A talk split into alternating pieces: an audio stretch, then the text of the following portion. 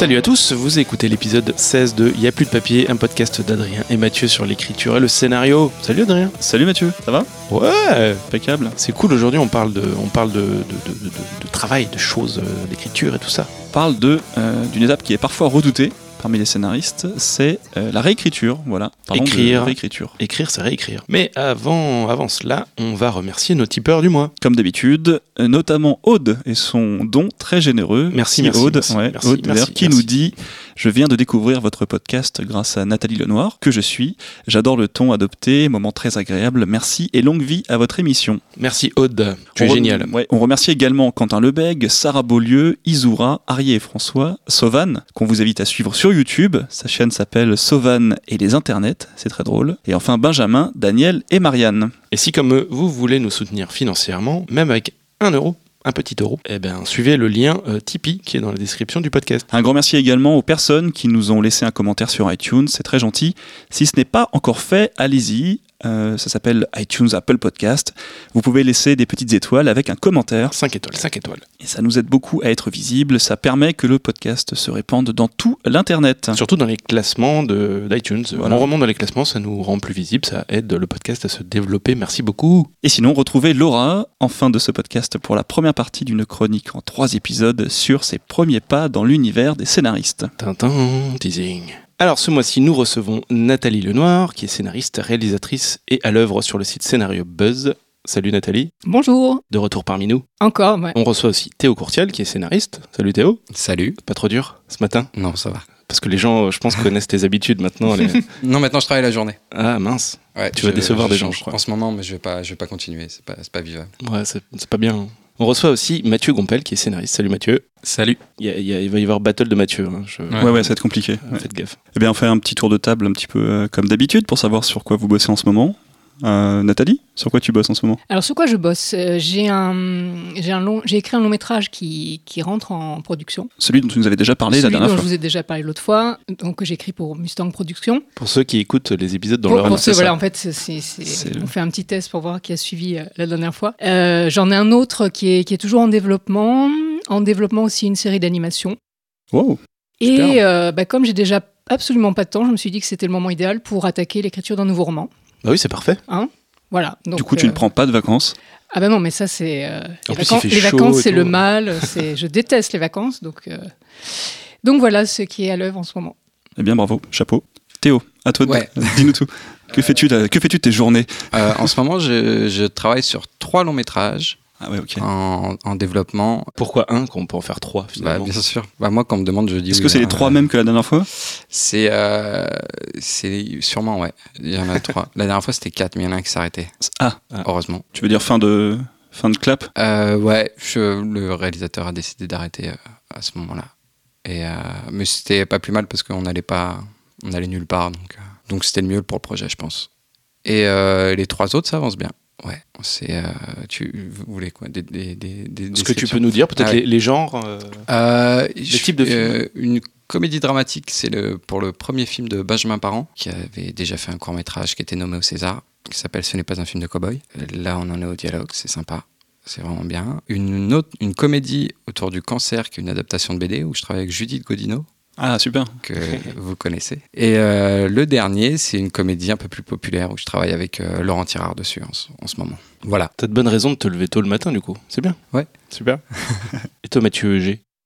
Alors, Sur quoi travailles-tu Moi, différents formats, du long métrage, de la série digitale, de la série web. Ça existe ça? C'est-à-dire qu'en fait, c'est c'est pas le même type de diffuseur, quoi. Une réécriture de court métrage et pas mal d'attentes sur des projets euh, pour voir si on passe à l'étape euh, suivante et attente de retour pour justement aborder la réécriture. Bah voilà, super transition euh, vers notre sujet. La quoi? La quoi, t'as dit? Hein? La réécriture. Eh ben oui, parce que euh, écrire, euh, c'est réécrire, c'est le sujet de notre podcast de ce mois. Exactement. Alors on est sûr que autour de cette table, vous êtes tous d'accord avec ça. Un texte, ça doit être parfait du premier coup. Sinon, ça veut dire que vous êtes mauvais. Bah évidemment. Bah oui. Tu crois qu'on nous paye pourquoi C'est dans vos contrats, non? Une V1, Ouais. point. C'est tout. Exactement. Même une V0. Je te donne juste l'idée. Démerde-toi. Non, mais je pense qu'il y a un vrai blocage euh, au niveau, euh, quand on est auteur, auteur aspirant, et notamment à lire beaucoup euh, de livres euh, de méthodologie, euh, euh, à la fois Lavandier ou Truby ou euh, voilà, c'est de vouloir tout de suite cocher les cases, répondre, répondre à Mhm. tout. Et c'est quelque chose en fait qui bloque, qui bloque totalement. Il faut accepter d'être imparfait, mais au moins d'aller au bout du geste et savoir que c'est même pas une V1, c'est justement une V0 qu'on pourra améliorer jusqu'à la présentation euh, au producteur. On crée la matière avant de pouvoir euh, réécrire quelque chose. Ouais, ouais, je pense que c'est très dangereux de vouloir euh, cocher les cases tout de suite parce que Mhm. sinon après ça fait une écriture programmatique et euh, du coup on voit le truc euh, arriver à 20 000 quoi en tant que lecteur. Ce que tu dis, c'est que quand on écrit, on, est, on peut être tenté de réécrire à la volée. C'est-à-dire, euh, on est sur une scène, on va la réécrire, la réécrire, plutôt que de passer à la suite avant d'avoir une V0 qu'on peut retravailler ensuite. Après, ça dépend. Si, je pense que personne n'écrit un dialogué euh, tout de suite. Il a euh, tout d'abord euh, quand même une proposition. Enfin, il cherche à élaborer une proposition, savoir à peu près comment les idées vont s'agencer. Peut-être il va jusqu'à un traitement, après un séquencier. Et donc, forcément, quand il écrit la scène dialoguée, il sait sur quoi ça va déboucher. Mais justement, il peut se perdre et je pense qu'il faut pouvoir se perdre pour après avoir euh, des points où on revient, euh, des points pivots quoi, du, Mhm. du scénario. Mais si on cherche à être euh, parfait euh, tout de suite, euh, c'est dangereux, je pense. Vous plus soyez Ah, mais complètement. Alors, il est de tradition de- de- d'entamer nos discussions avec une, une question façon bac philo. Qu'est-ce que ça veut dire pour vous réécrire? Et surtout à partir de quand ça commence, Nathalie? Nathalie, petite idée mais Quand arrive. tu veux. hein. La petite Ça monte. ampoule là qui, qui s'éclaire au-dessus de ma tête. Moi, je trouve que c'est à la fois la, la plus belle étape et la pire euh, selon les expériences, selon avec qui et pour qui on, on réécrit. C'est vrai bah, que, comme disait Mathieu, de toute façon, euh, en matière de scénario, ça ne me viendrait pas l'idée de- d'écrire à brûle pour point. quoi. C'est vraiment tout un processus euh, de recherche, de concept, de. C'est vrai que je, je, fais, je passe toujours par l'étape du squelette, du, du séquencier. Et tu remplis plein de petits cahiers. Euh, oui, c'est vrai que ça commence toujours à l'écrit, euh, voilà, à la mano. euh, et c'est vrai aussi que c'est- cette fameuse V1, euh, en fait, n'en est pas vraiment une. Bah, comme disait Mathieu aussi, c'est vrai que ça ne viendrait pas l'idée de faire lire. euh, de toute façon, euh, une vraie V1, je vais, la réécrire de toute façon pour moi, de toute façon, euh, un certain nombre de fois avant de, de la rendre. Est-ce que tu réécris des squelettes par exemple? Non, ah non, non, par contre, le, le squelette, euh, ça peut prendre le temps que ça prend, mais justement, c'est vraiment l'ossature euh, du, du récit, euh, de même que le, le séquencier, quand il fonctionne. Enfin, voilà, je, je, je, sais le moment pour le coup où, où ça fonctionne et où je peux attaquer le, scénario. L'étape qui est réécrite en premier peut varier en fonction de comment tu sens l'étape et que tu... C'est ça, bah, je, je, suite pas réécris beaucoup le séquencier déjà dans un premier temps. Donc les- la réécriture commence au séquencier. Ah, complètement. Et, euh, et je dirais même euh, dans, dans le détail. Euh, en revanche, si j'ai bien fait mon boulot à cette étape, l'écriture des, des- des différentes versions du scénario va très vite. C'est à ça que je sais si j'ai bien bossé en fait au départ ou pas. C'était une V1 fluide. C'est bon, c'est bien bossé. Euh, oui, oui, oui, tout à fait. Mhm. Même si évidemment elle sera réécrite, c'est évident. Mais en tout cas, euh, en termes de, de rythme, en termes de, de narration, c'est là. Enfin, en général, on voit. Et quand ça va pas à ce stade-là, c'est que souvent il faut reprendre une- à l'étape du séquencier. Donc tu préconises une bonne préparation euh, sur le fait. squelette, sur Ouais, ouais, le... ouais, c'est vraiment, euh, sur le séquencier. c'est vraiment indispensable. C'est vrai qu'on est, on est dans un métier où on nous demande de, de produire euh, des histoires, d'avoir toujours des, des sujets sous le coude, de, proposer. Euh, le risque, c'est justement de les proposer peut-être un peu trop tôt, quand ils sont pas très élaborés dans notre tête. Et effectivement, quand on les vend, pour le coup, il faut aller très vite. Et c'est, c'est, ça pue, quoi. C'est, pas forcément une bonne chose de, de vendre trop vite un sujet. Je pense que ça a vraiment besoin de, de beaucoup infuser en amont. Toi Théo, qu'est-ce que tu penses de tout ça? Euh, je suis assez d'accord avec Nathalie. Moi, j'ai un peu la même méthode de travail. Donc, je commence par euh, la conduite et puis, euh, enfin, le squelette, euh, et après le séquencier et le dialogué. Je suis d'accord que la première réécriture, elle vient au séquencier, quoi. La conduite, de toute façon, une fois qu'elle est posée, c'est que c'est que tout le monde est d'accord dessus. En tout cas, tous les co-auteurs sont d'accord avec euh, l'enchaînement des choses. Donc, on a toute l'histoire du film et au, au séquencier, c'est là où on se rend compte s'il y a un problème de rythme ou, euh, ou s'il y a des choses qui sont trop longues ou qui servent à rien.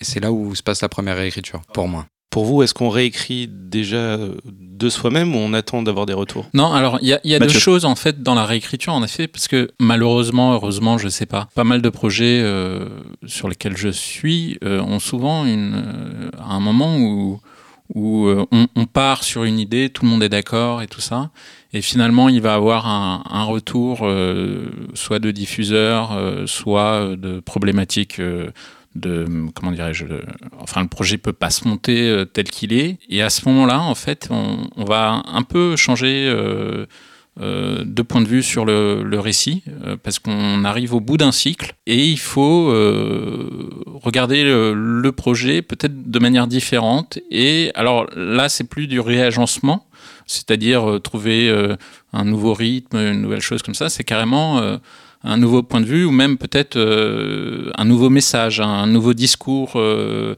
euh, réinventer un personnage pour peut-être que justement le récit soit moins didactique, soit moins et, là alors là c'est vraiment de la réécriture, euh, contrairement à un réagencement où on va retravailler quelques scènes, on va retravailler un passage et des choses comme ça. Et là ça, peut être dou- douloureux. Quand faut tout refaire. hein. Ouais, ouais, ouais, mais surtout, en fait, généralement, on est hyper content. euh, à chaque fois qu'on finit une version, généralement, on est super euh, content. euh, on va fêter ça euh, par un déjeuner à midi qui va se fi- finir à 18h, un peu, voilà.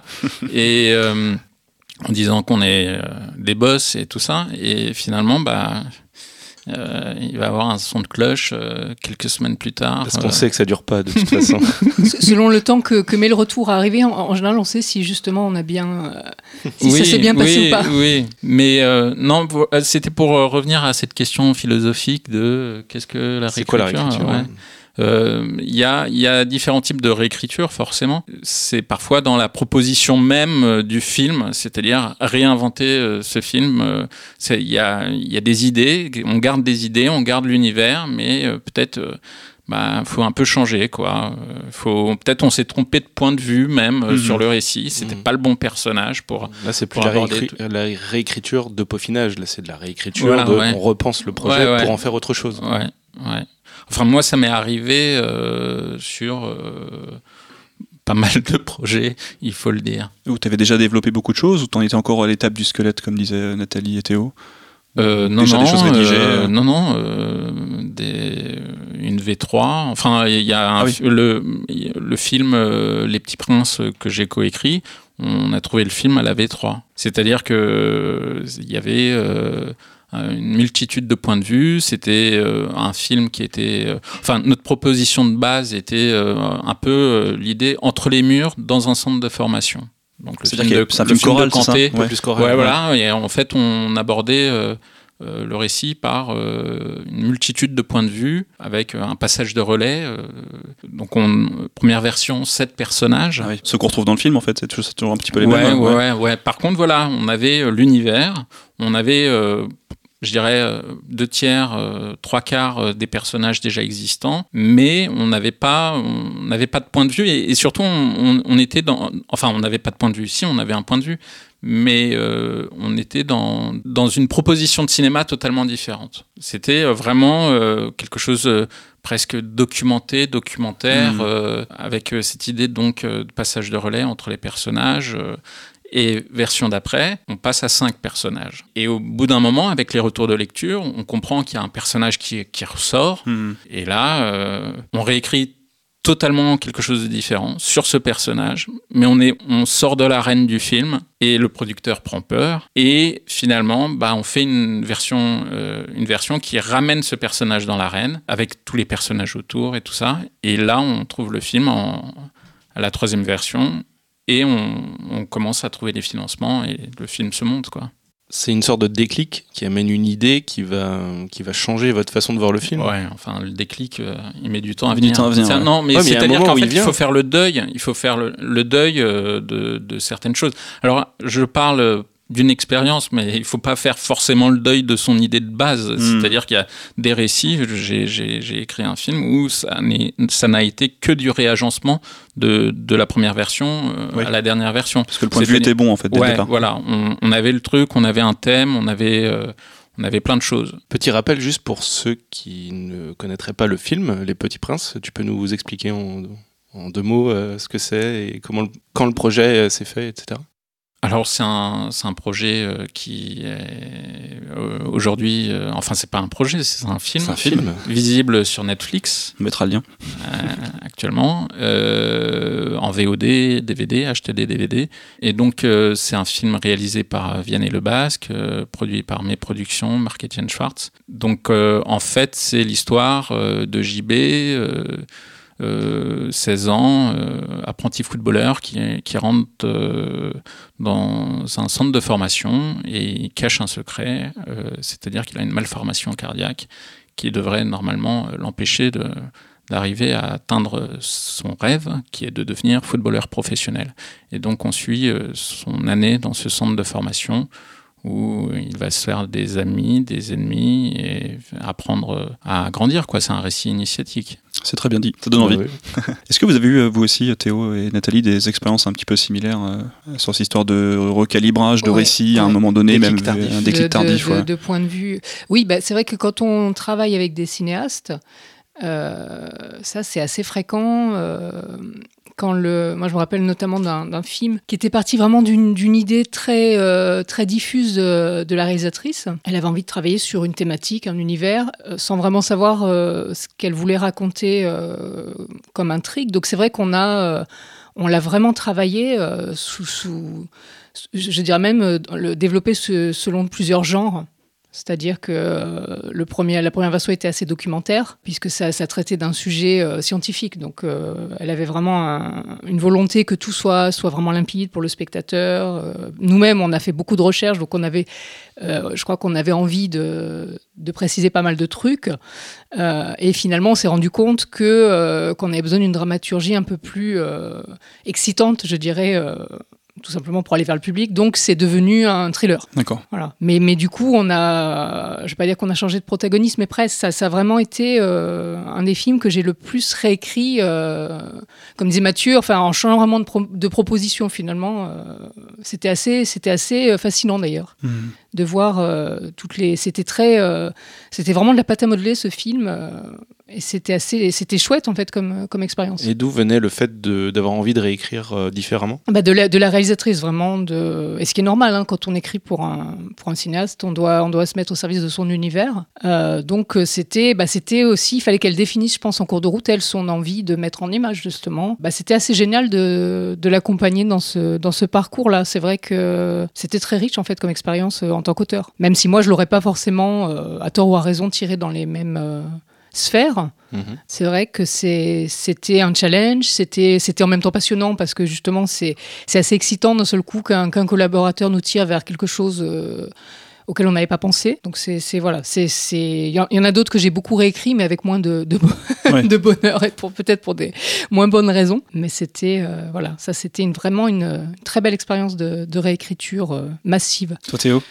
Euh, moi, j'ai pas d'expérience aussi euh, avec autant de changements. Le, dernier, euh, le dernier film qui s'est arrêté il y a pas longtemps, c'était un peu ça aussi. C'était un réalisateur qui savait pas vraiment ce qu'il voulait raconter, qui avait un sujet et tout ça, et donc on essaye des choses et euh, et ça marche pas parce que c'est pas ça qu'il veut raconter, c'est autre chose, mais il sait toujours pas ce que c'est. Il est pas, n'a pas réussi à trouver, il a pas réussi à trouver, mais par rapport, je à- par rapport à ce que tu disais sur le fait qu'en V3 tu trouves ton histoire, je pense qu'il y a aussi par les différentes versions d'écriture, il y a un moyen d'évacuer aussi euh, le premier truc que tu avais en tête et euh, une fois que c'est évacué, peut-être tu peux penser à autre chose et repartir euh, de façon plus, en tout cas plus neuve. De toute façon, la réécriture, euh, elle peut, soit elle vient des producteurs ou en tout cas des gens qui lisent, soit elle vient de, de toi-même ou toi avec ton co-auteur. Et euh, ça peut venir aussi bien parce que tu as pris deux semaines de vacances et que quand tu relis ton truc et tu te dis, bah non, on va faire autre chose. Et euh, donc il y, a- plein de raisons pour, euh, pour réécrire de toute façon. Le truc, après, tu peux te poser la question, est-ce qu'à la fin du projet, est-ce que tu as vraiment fini de réécrire ou est-ce que tu es, que es vraiment parti sur le... Parce qu'à ce moment-là, tu t'es dit, ah bah non, on va faire ça plus tôt, est-ce que tu as eu raison ou ça, on sait jamais. Oui, bah, en fait, il y a un truc par rapport à ce que disait aussi Nathalie, je pense, par rapport peut-être à l'écriture que tu as avec euh, Benjamin et, et Laurent Tirard, et je ne connais pas l'autre euh, ré- réalisateur. Euh, ouais. C'est pas une c'est une scénariste. D'accord, Judith. ah, Judith, oui. Et euh, je pense que tout de suite, ils, définissent euh, déjà le précaré du, du, du, du, récit et ce que disait Nathalie par rapport à ce projet euh, avec un sujet. Et en fait, c'est l'absence de genre, c'est-à-dire ne pas savoir en fait dans quel registre on s'inscrit. Enfin, vous savez euh, dans, dans quel registre vous vous inscrivez tout de suite. Pas forcément en, tout cas, en, tout cas, le projet avec Benjamin Parent, on part d'une idée, puis on développe des scènes, ce qui nous plaît. Et en fait, on va, on va que vers ce qui nous plaît en termes de scène, en termes de dramaturgie. Puis on se rend compte qu'en fait, euh, bah, il y a vachement de drame à des moments, puis c'est très comédie. Puis des fois, il y a beaucoup de comédie dans du drame. Et euh, hmm. ça se balade euh, dans, entre plusieurs genres, mais on, on, fait les scènes qu'on a envie de faire. Et puis pour le moment, on se pose pas la question justement du genre. Et, et ça faisait pas partie des prérequis au début. On, s'est dit, on raconte l'histoire de, de ce garçon-là, puis on on a suivi le truc et on a, on a fait comme ça. C'était vachement, vachement agréable d'ailleurs de faire comme ça. Mais je pense que, que le, le, cinéma français, euh, par rapport au cinéma anglo-saxon euh, ou euh, même asiatique, ou, enfin voilà, parfois c'est juste un film avec un regard d'auteur et euh, pas spécialement euh, qui rentre pas spécialement dans, dans, des dans des dans des cases. C'est-à-dire que par exemple euh, Les Petits Princes, c'est à la fois un récit initiatique, c'est un film de sport, c'est un teen movie, mais dire que c'est un teen movie quand tu l'écris, c'est juste hors de question quoi. C'est pas American Pie quoi. Non non non, mais mais même t'as pas envie. En fait, c'est un, une comédie dramatique. Et euh, c'est pas, il y a, il y a certains moments obligés euh, qui sont euh, les films de sport avec le dépassement de soi et tout ça. Mais quand tu l'écris, tu, tu veux pas en entendre parler. Enfin, quand, quand le réalisateur l'écrit, ne veut pas en entendre parler non plus. Et pourtant, si on a cette honnêteté vis-à-vis du genre, peut-être qu'on j'ai l'impression que je suis très en train clair. de dériver totalement. C'est l'idée, c'est un podcast. Pas du tout je pensais, euh, c'est marrant, je pensais renommer le, podcast en ton nom, du coup, parce que tu, tu, prends le, le show d'assaut. Euh, c'est marrant parce qu'on a eu exactement les mêmes discussions, à savoir que je pense que Vianney, Vianney et, euh, et Benjamin ont un peu des thématiques similaires. Et euh, donc on écrit un film sur l'adolescence et on est passé par parler du teen movie et tout ça. Après nous on l'a vachement accepté. On s'est dit de toute façon euh, et on, a joué avec et euh, passage obligé mais ça nous plaisait aussi de, de faire mm. ça parce qu'on. Du coup ils boivent de l'alcool et ils font la teuf. Bah ouais t'as une soirée. Ah non ils font ils font pas ça. Ah, il est assez jeune le personnage non? Il a 16 ans. 16 ans oui donc il boit de l'alcool. Alors la réécriture ça vient souvent de retours que l'on reçoit sur un texte on, va tous s'accorder là-dessus. Quelle est votre attitude par rapport euh, au retour que vous recevez sur vos, sur vos textes? Est-ce qu'il y a une attitude à avoir? Est-ce qu'il faut, bah, bah, la première, se préparer? La première attitude à avoir, déjà, c'est l'écoute, parce qu'on euh, on en a cruellement besoin. Euh. alors, c'est vrai qu'ils ne sont pas forcément pertinents, mais en attendant... Comment tu gères alors? Comment tu, comment tu, tu, tries ce qui est pertinent, ce qui n'est pas pertinent? Bah, Je dirais que dans Comment tu les écoutes, les retours? Dans l'exercice professionnel, déjà, on n'a pas le choix, on est bien obligé d'en tenir compte. par exemple, quand ça vient, que ça, que ça vienne, je sais pas, d'un réalisateur pour lequel on écrit ou euh, d'un producteur euh, qui est sur le projet, de toute façon, on va bien être obligé de, les prendre en compte. Mais c'est pas pour autant qu'il faut se braquer en se disant, bah voilà, c'est quelque chose qu'on nous impose, parce que de toute façon, euh, j'ai remarqué pour écrire aussi des choses vraiment seules et réécrire seul du roman par exemple, que le retour est vraiment précieux. On a besoin aussi d'aller, on écrit quand, quand, on parle à fortiori d'œuvres audiovisuel ou cinématographique, on écrit pour un public. Même si le désir part de, l'histoire part de nous-mêmes, euh, il faut bien qu'elle aussi qu'elle soit reçue. Et euh, ça, on peut le savoir qu'en en, confrontant ce, texte au regard d'autrui. Voilà. Après, le gérer, bah, il, faut, il faut laisser un peu, il faut laisser son ego dans un tiroir. Dans un premier temps, je pense qu'il faut aussi voir.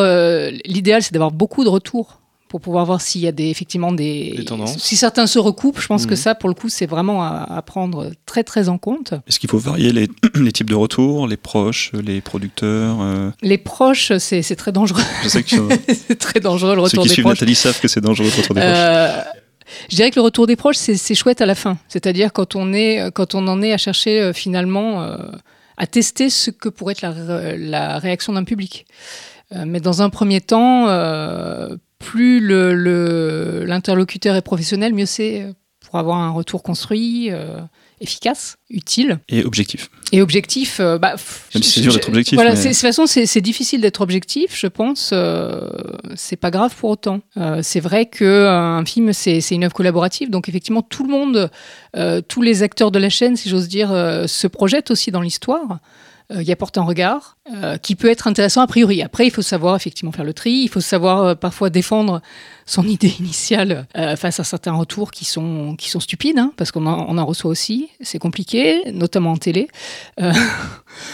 Après, la marge de manœuvre n'est pas forcément la même en télé qu'au cinéma. Mais euh, en tout cas, c'est. euh, à la base, en tout cas, je pense qu'il faut prendre ça comme, euh, comme quelque chose de précieux. Est-ce que vous êtes d'accord ou pas du tout? Ah si si ouais, c'est très important les retours, euh, enfin les retours de n'importe qui extérieur, enfin des producteurs surtout ou les producteurs qui font lire à des lecteurs. C'est un moment que tu redoutes, le, le retour? Euh, bah, je suis toujours angoissé avant, mais euh, mais je vais peut-être a- a- adopter la technique de Mathieu qui est dès que t'as rendu, aller boire des coups et pas attendre parce que moi j'avais tendance Ah à attendre le retour. Moi, je suivais le mouvement. Hein.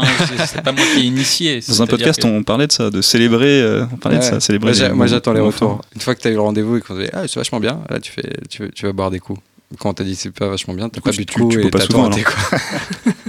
ouais c'est ça. Quand on te dit c'est pas bien, bah du coup t'as pas bu de coups euh, jamais. Donc c'est vraiment nul. Alors comment tu gères euh, Théo? Est-ce que tu, Bah tu catégorises aussi les retours? euh, non, j'écoute. Il y a des trucs, en fait, euh, il y, a, y toujours dans les retours des trucs intéressants. En tout cas, de voir euh, le point de vue de quelqu'un d'autre sur l'histoire. S'il n'a pas compris euh, certaines choses que tu voulais raconter, tu peux les expliquer et voir si vraiment euh, c'est euh, tu l'as mal écrit ou ou alors en fait c'est pas intéressant. Mhm. Ou, euh, mais après, c'est sûr qu'il y, a des- il y a des remarques des fois qui sont, qui sont très vagues et, et, pas quoi en faire. des- des- ouais, c'est d'accord, mais enfin, je, je sais pas quoi écrire du coup. Enfin, des trucs plus ou moins précis. Après, là, il y a pas très longtemps, j'étais avec un, producteur qui nous dit. euh, juste un truc à la fin, euh, mais ça changera pas grand chose à votre structure, je pense. Et nous dit euh, le truc à enlever. Et euh, bah si, en fait, la fin, ça change toute la fin, tout le troisième acte. Mais euh, bon, on va trouver. on dit ça, on dit bah on va trouver, on va, faire, euh, on va faire autrement. Après, comme moi je travaille sur euh, beaucoup sur des commandes et que c'est pas mes projets à la base, j'ai un certain détachement euh, vis-à-vis des retours et euh, c'est plus facile. Enfin, c'est de la commande, donc on me dit ah non ça ça va pas pour ça. Bon bah je trouve une solution puis on fait autre chose. Voilà. Après, c'est plus euh, les retours que j'appréhende peut-être le plus, c'est les retours des réalisateurs avec qui je travaille. Ouais. Je pense que là, parce que tu travailles pour lui, il a envie de raconter quelque chose, tu dois l'aider à ça.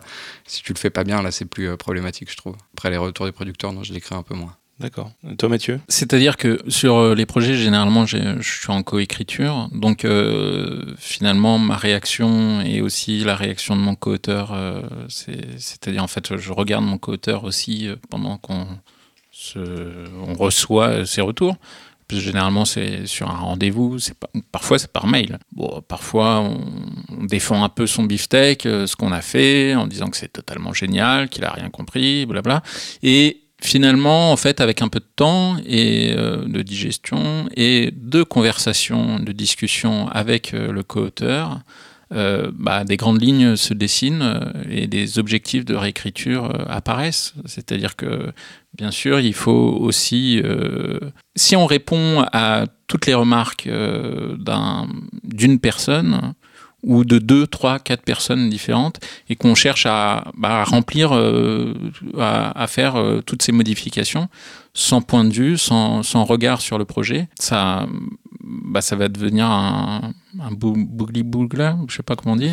Glou- Gloubi. Boulga. Boulga. Boulga. Bloubi Boulga. D'accord. Mais euh, par Merci, exemple, Nathalie. moi, je sais que, à une- enfin, j'avais un projet que j'ai euh, de court métrage que j'avais euh, écrit, mais genre à la dernière ligne droite, il y avait plein de fautes d'orthographe et tout ça. Je l'avais envoyé à, à, à l'espace kiosque. euh, Sierra. Sierra, Euh, ouais. Et euh, donc euh, finalement, euh, j'avais été invité et tout ça, à mes frais bien sûr, mais j'avais été invité et euh, je rencontre des producteurs, euh, dont un producteur qui me dit ouais c'est génial, blablabla, euh, ça peut m'intéresser, mais il faudrait changer ci, ça et ça. Moi je fais ok, pas de problème, je change tout. hein. Et, et ben en allant dans son sens, mais sans point de vue, sans savoir voilà, bah j'avais perdu en fait ce qui faisait l'âme du projet quoi. Tu veux dire qu'il y a une certaine analyse à avoir sur les retours euh, Oui, prendre, de, temps, du prendre recul. euh, Est-ce que c'est bon pour le projet ou pas Ouais, voilà. Mais bon, euh, on n'est on est jamais dans la vérité. Hein. euh, la vérité est ailleurs. C'est-à-dire que, non, mais bon, on- par exemple, il y a des trucs sur lesquels on va pas lâcher pendant deux, trois, quatre versions. Et bon, au bout d'un moment, finalement, on dit, bon, allez, ok. Et tac, ça, ça marche. Oui, il faut essayer en fait. Oui, oui. C'est l'avantage d'avoir des versions différentes, c'est d'essayer quelque chose, peut-être revenir après euh, à la version initiale qui marchait peut-être mieux. Hmm. Mais je pense que ça dépend effectivement, on parlait de commande, ça dépend beaucoup si, le, si c'est un projet personnel ou une commande, Oui. justement, parce que euh, bah, effectivement l'attachement n'est pas le même. Euh, si c'est vraiment un projet, par exemple, qu'on réalise, euh, on va être, enfin moi en ce qui me concerne, je vais être beaucoup moins souple, c'est normal, puisque euh, au final il faut arriver à un film que j'ai envie de, de tourner. Mm. Euh, c'est pas du tout pareil que d'écrire euh, que d'écrire euh, une commande ou pour un autre cinéaste ou ou sur une série par exemple où il y a tout un cahier des charges, c'est- très différent. On y met le, le même la même implication mais pas le même affect. Et on n'a pas on n'a pas effectivement quand on quand on est sur une commande, on a proposé des choses mais on n'a pas imposé quoi que ce soit. Alors, question purement pratique. Euh, une fois que vous avez vos retours et que vous êtes prêt à réécrire, vous avez une méthode particulière, une to-do list, euh, un document sous les yeux euh, Nous, on fait, par exemple, on fonctionne par to-do list. Ça nous arrive de fonctionner par to-do list. Ou alors, par exemple, on travaille beaucoup sur Google euh, Doc. Google Doc, voilà. On, Et on peut faire des commentaires Voilà. ou des suggestions, etc. Donc on se sert beaucoup de ce genre d'outils. Mais on a discuté avant des trucs conséquents. Enfin, s'il y avait des gros trucs conséquents, on discutait avant. Vous, comment vous faites euh, Parce que avec- il y a une masse quand même conséquente. euh, Nathalie, je suis sûr que tu as ton petit carnet spécial retour. Alors figure-toi que non.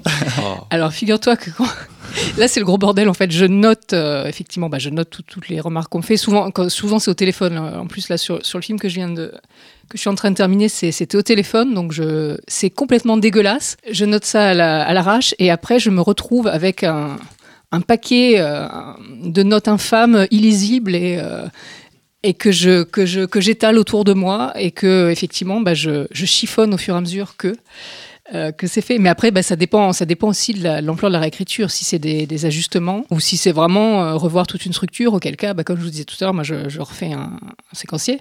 Hmm. Euh, mais par contre, non, c'est c'est un peu anarchique. euh, le-. Étrangement, voilà, mais, mais, mais ça fonctionne bien comme ça. Mais après, ça dépend euh, si je si j'écris seul ou pas. Hmm. C'est vrai que maintenant, j'ai tendance à écrire de plus en plus seul. Donc, euh, Si quelqu'un d'autre doit lire euh, tes notes bordéliques, c'est ah bah, il ça va su- changer la façon dont il tu se, les fais. il se suicide. hein. C'est pour ça que tu écris seul maintenant. voilà, en fait plus personne. peut Ils sont tous morts. Ils sont tous morts. Non, mais c'est juste parce que bah, j'ai la chance là de- depuis quelques années de, de travailler sur des projets que j'initie et dans des conditions bah, finalement euh, assez chouettes. Tout simplement, c'est pour ça. Mais euh, bah, quand on quand on écrit à deux, ça, ça, ça passe beaucoup par le dialogue avant, je pense, euh, avant la, de s'attaquer au papier ou, ou au Hmm. clavier. Donc, euh, prise de notes sur une feuille, Mes prises de un notes. peu à l'arrache, et après ouais. tu coches. Enfin voilà, tu, tu je vérifies relis, point par point. Je, je, ça dépend effectivement de l'ampleur, mais je, en général, je relis et je, et même quand c'est des petits euh, ajustements sur une scène, j'ai tendance à tout relire et à tout, euh, à repasser un coup de polish sur le tout parce que c'est un scénario, c'est assez organique finalement. Chaque scène, quand, quand on a bien fait notre boulot, chaque scène est articulée avec celle d'avant, celle d'après. Donc, euh, bah, comme tu disais tout à l'heure, quand on nous demande de faire un petit changement euh, de rien du tout, en général, ça, ça peut tout foutre par terre.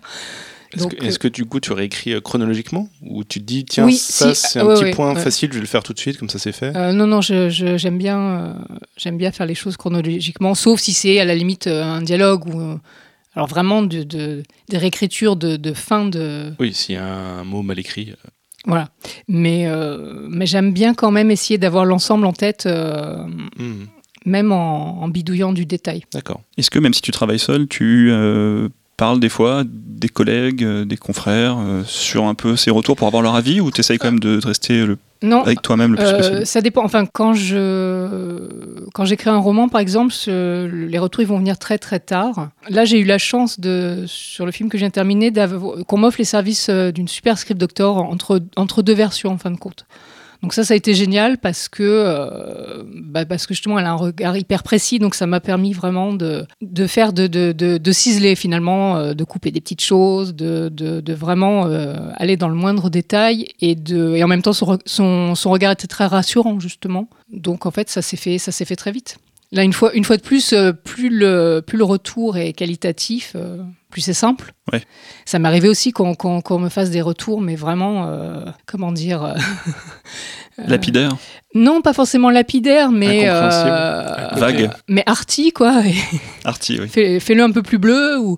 Et là, et là, c'est des grands moments de solitude euh, où effectivement, on s'essouffle à proposer des choses et des, des choses. Et effectivement, bah, ça revient à ce qu'on disait tout à l'heure. Si la personne en face n'a pas, pour le coup, un regard, un vrai regard, une vraie envie sur le projet, c'est, ça peut être assez horrible et épuisant. Hmm. Toi Théo, Comment tu, pra- pratiquement, comment tu que Tu fonctionnes prends des notes mentales. Ah non, moi, je prends des vraies notes. j'ai un cahier super conquérant et tout. Ah, C'est toi le cahier alors Ouais, moi j'ai un, un grand cahier. Mais mes cahiers, Super conquérant. mes quoi. cahiers qui me restent du lycée même. Le truc du lycée, ouais, c'est ça. Ouais, mais c'est les. Et tu barres avec une règle une fois que Non, j'en- ai un là en plus. je hein, connais euh, quelqu'un qui fait ça, que vous connaissez. Non, j'écris plein de notes. Puis quand- nous, Ah, on tu est... participes à ce podcast Oui. Donc, Pardon, les initiales sont Y. euh, Peut-être. Ah, j'ai rencontré aussi. Avec sa règle et son stylo qui barre les notes. Il écoute du hip-hop. Oui. Il m'avait impressionné d'ailleurs par sa, son organisation. Du coup, ça, ça m'étonne pas du tout là. On va lui faire. Euh, oui, après, comme on est deux, on, on reparle des, euh, on parle des remarques et puis euh, on prend des décisions. hein. Mais c'est vrai que ça dépend des remarques euh, si c'est sur la structure. Là, le- la dernière grosse ré- réécriture que j'ai fait, c'était pas du tout à cause d'un producteur, c'était avec, euh, avec Benjamin où euh, on était euh, pas loin de la fin de la V1 à dialoguer et puis euh, il y a eu une grosse remise en question sur euh, tout ce qu'on faisait. Du coup, on est reparti de la conduite, donc des fiches sur le mur, pour refaire une structure, pour ensuite euh, refaire une descente sur toute la V1 dialoguée, prendre des notes pour chaque scène, retirer les scènes qui, euh, qui allaient plus, rajouter les scènes euh, en notes, et après refaire une réécriture à partir de ça euh, ensemble. Donc maintenant, on travaille euh, dans le même bureau, on écrit en même temps, euh, mais pas la même chose. Donc votre méthode, elle est beaucoup sur les fiches. Tu t'en sers, tu t'en sers de ça? toujours- Tu sers ça pour écrire? base, ouais. Moi, je, je- je les garde, même une fois qu'on on a fini les fiches et euh, qu'on a écrit le séquencier. Je, je garde la pile dans l'ordre parce que je sais que, enfin, là, les- en tout cas, les deux derniers films sur lesquels je travaillais, elles sont re- retournées au mur à un moment donné. Donc, euh, ça, ça revient toujours re- repartir là-dessus pour ensuite, euh, ça va beaucoup plus vite que de t'attaquer directement au, à- au document énorme qui est le, le dialogué. Et euh, tu te noies très vite, en fait. Ça, c'est plus simple, t'as 90 fiches, euh, c'est c'est plus visible tout de suite, quoi. Hmm. Donc voilà. Toi Mathieu, quelle, quelle est ta technique? Est-ce que tu as une méthode? Comment tu... Ça, ça dépend de la personne avec qui je travaille. Euh, Vraiment, je pense que soit euh, c'est quelqu'un euh, qui a besoin de- d'avoir le clavier, d'écrire. C'est c'est vraiment chaque projet a son sa propre son propre mode de fonctionnement, sa propre méthodo- euh, méthodologie. Parce que tu travailles avec différentes personnes, c'est pour ça ou... Oui, oui, Ouais, oui, c'est ça, oui. lié à ça, Enfin, en fait. c'est- Je voilà. t'adapte à ton co-auteur. Ouais, ou c'est lui qui s'adapte à moi, mais euh, après, ce qui est sûr, c'est euh, des, une sorte de to-do list. euh, mais ça dépend du- de la nature du, du retour, parce que il y a des, des retours où finalement, un- vu que c'est pas, c'est un retour. Mais qui est un peu un retour de surface, qui n'est pas un, re- un retour euh, sur une base vraiment profonde du projet, bah, on réécrit, enfin on réagence, on réécrit. Et on a encore un truc comme ça, avant qu'on se pose la vraie question qui va faire que là, ça y est, quoi. Y a, y a- le projet est là. Et euh, euh, non, y a, je bosse euh, avec un gars euh, sur, sur pas Google Doc, c'est le truc sur Yosemite, ou je sais plus. Pages. Pages. Pages euh, en partage. Euh, Il y en a où je bosse euh, via des échanges de mails et hop. Après, c'est aussi. Il y a des réécritures qui prennent des semaines et des semaines, et des, des réécritures qui prennent des mois et des mois, et même peut-être des réécritures qui prennent des années et des années. On, va, on va parler un peu du temps aussi. ouais. Ouais. Mais alors la, la question que j'ai à te poser, c'est ou à vous poser, c'est vraiment une écriture en, quand on te fait un retour en surface. Nous, ça nous est déjà arrivé, par exemple, on a ce genre de retour et on se dit, ok, il va falloir euh, enlever ça, ça, ça. Enfin, on interprète à peu près ce qu'il Oui, veut oui. dire et du coup, on, on arrive à des solutions concrètes et ça permet ensuite de faire une to-do list en disant, il faudra changer ça, ça, ça et on Mhm. devrait arriver à, à Mhm. peu près à Mhm. euh, gommer ce que C'est un puzzle. un peu. Est-ce que tu vous confirmez Est-ce que Oui, tu- ouais. Après, après c'est euh, le, le- la question du, de l'affinage. Enfin, c'est-à-dire si on change un personnage, euh, sa nature et euh, et que finalement ça intervient sur certaines scènes et euh, et on se dit bah c'est parfait comme ça ça bouge pas le château de cartes il tient euh, mais en fait c'est pas vrai le château de cartes il tient pas parce que forcément ça ça fout tout en l'air quoi Mhm. Donc euh, il faut, et pour que ça soit, euh, comme disait Nathalie, organique, euh, bah, il faut remettre les choses en, en- en question. Après, moi, par exemple, non, c'est bon. T'es inspiré là-dessus Tu veux dire un truc Non, non, non. A- en fait, il y a, un, il y a un pro- un- sur un projet, on était, le- la personne, le producteur et le diffuseur étaient très emballés. Le producteur, au bout d'un moment, on arrive à une version où le producteur est, est, est satisfait. Et en fait, on se rend compte que le, le diffuseur euh, attendait un ton totalement différent. qu'en fait, on s'était pas compris sur le ton, on s'était pas compris sur euh, la proposition. et La tout ça. surprise de dernière minute. Ouais, voilà. Alors que, que tu as eu des retours euh, de, de développement qui étaient super encourageants, et à un moment, tu dis, mais putain, c'est génial. Enfin, voilà, quoi, on a trouvé, on a trouvé, on, on y est, quoi. Et là, ah non, mais non, non, c'est, vraiment pas ça. Et là, on est sur un problème qui aurait pu être euh, identifié bien, bien plus tôt. Et c'est ça qui, Oui. est un peu, euh, qui est un peu rageant. Oui. Oui, forcément. Et après, tu te trouves aussi avec un, un auteur qui a un co-auteur qui, euh, alors qu'on te demande une demi-page, enfin, que des choses assez simples, a besoin de développer pour faire exister, donner de la matière. Et c'est vrai, parce que pour faire court et juste, il faut souvent euh, développer long et, euh, enfin, voilà, et pour revenir à une forme plus courte. Comment tu Bien gères un, un- un problème comme ça qui, euh, qui est entre le producteur et le diffuseur, finalement, qui se sont pas entendus, peut-être? Tu te dis, euh, j'ai envie que le projet se fasse. euh, On y retourne. tu- Ouais, voilà. On réécrit. Ouais, ouais, ouais, non, et su- surtout quand tu bosses avec quelqu'un qui a, qui, a, qui a envie, quoi. Hmm. Là, sur un changement de ton, j'imagine que c'est beaucoup de choses qui doivent changer. Enfin, il y a- c'est conséquent en, en termes de travail. Oui, mais bon, après, t'as as des retours qui te donnent quelques, des pistes. quelques pistes et, de la matière. Et, voilà, il faut. Comme c'est pas ton projet, enfin, c'est pas ton, c'est une commande, c'est pas ton projet euh, personnel, euh, bah, tu t'adaptes. Très bien. Tu prends l'argent et tu y retournes. Oui, enfin, justement, c'est un peu le problème. Tu euh, retournes de Ouais, c'est l'argent. C'est un peu le problème de l'argent. C'est que c'est. Si t'es pas payé plus. Non, ouais, c'est que tu es toujours en période de, de, de- de pré-développement. Ouais. C'est-à-dire que tu es payé, mais tu es payé euh, de manière euh, légère, dirons-nous. Et tu en es à la huitième version. Quoi. Ouais. Ouais. On va rebondir du coup sur le nombre de versions. Parfaite transition. C'est quoi votre record de version sur un projet? C'est juste pour le fun. hein. Ouais, voilà. Euh, Mon nombre idéal, c'est 3. Ça va à 3. C'est ce que j'aime. Enfin, Ah, 3, t'es- Tu, comptes- bien. tu- tu Ah, comptes ouais. tout, tu comptes euh, séquencer, dialoguer. euh. Non, mais trois versions du scénario, donc ça veut Ah, dire oui, on effectivement parle scénario final, tout ce ouais. que ça. Ah, d'accord. Et tu comptes pas ta, ta V0 que tu même pas donné au producteur. Ouais, ouais. Tu aurais pu en plus t'en Moi, je les donne, un- moi, je les donne. les un petit mais, chèque. euh. euh, mais en télé, c'est, c'est, bah en fait, en plus, c'est, c'est, c'est grugé parce que tu as une V2, 2, V2, 3, V2, enfin bref. Donc si on compte, euh, pff, je sais pas. C'est intéressant, ça fait peut-être, 47. peut-être mal, mais c'est, ouais, on, en arrive, on peut en arriver, je pense, sur certains projets à, Plusieurs dizaines. à plusieurs dizaines. Et, euh, et à ce stade-là, ça peut devenir un petit peu euh, dangereux pour le projet lui-même parce qu'effectivement, euh, à force d'être mouliné, remouliné, par contre, euh, bah, on, on revient au fameux gloubi-boulga. Quoi. C'est, rarement, pour le coup, dans, le, dans l'intérêt du projet. Hmm. Et en télé, euh, oui, ça arrive assez souvent, en fait.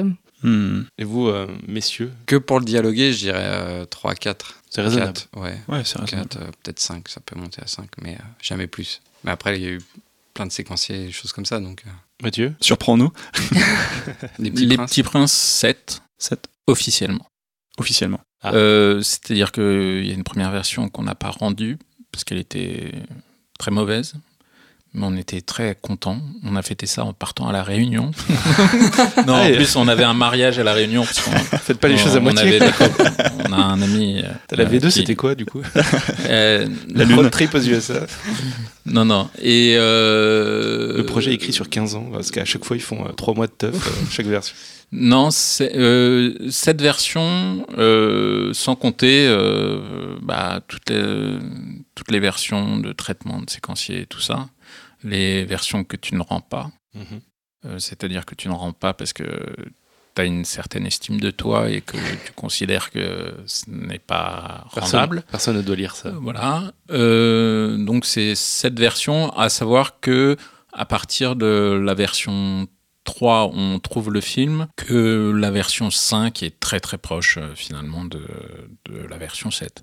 Ouais, après c'est du peaufinage. Ouais, euh, il y a un, un- un personnage qui bouge un peu, mais voilà.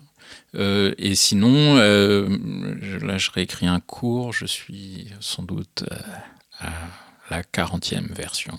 Ouais, moi ça me surprend pas. hein. Je suis pas sûr. C'est une version, enfin c'est un projet personnel. Hmm. Sur euh, Les Petits Princes, vu que c'est un, un film qui est, qui est visible, qui est sorti Mm, et mm, qu'on a regardé avec plaisir d'ailleurs, T'as mis une petite étoile euh j'ai mis un pouce sur Netflix. Ouais, super. Parce que maintenant, on met des pouces. Ouais. Euh, un pouce vers le haut, hein, je précise.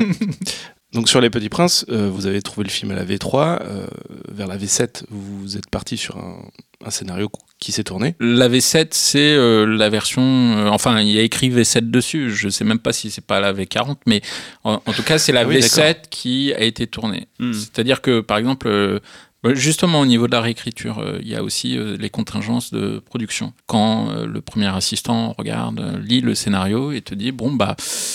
Euh, c'est 6 millions de budget et euh, 12 semaines de tournage.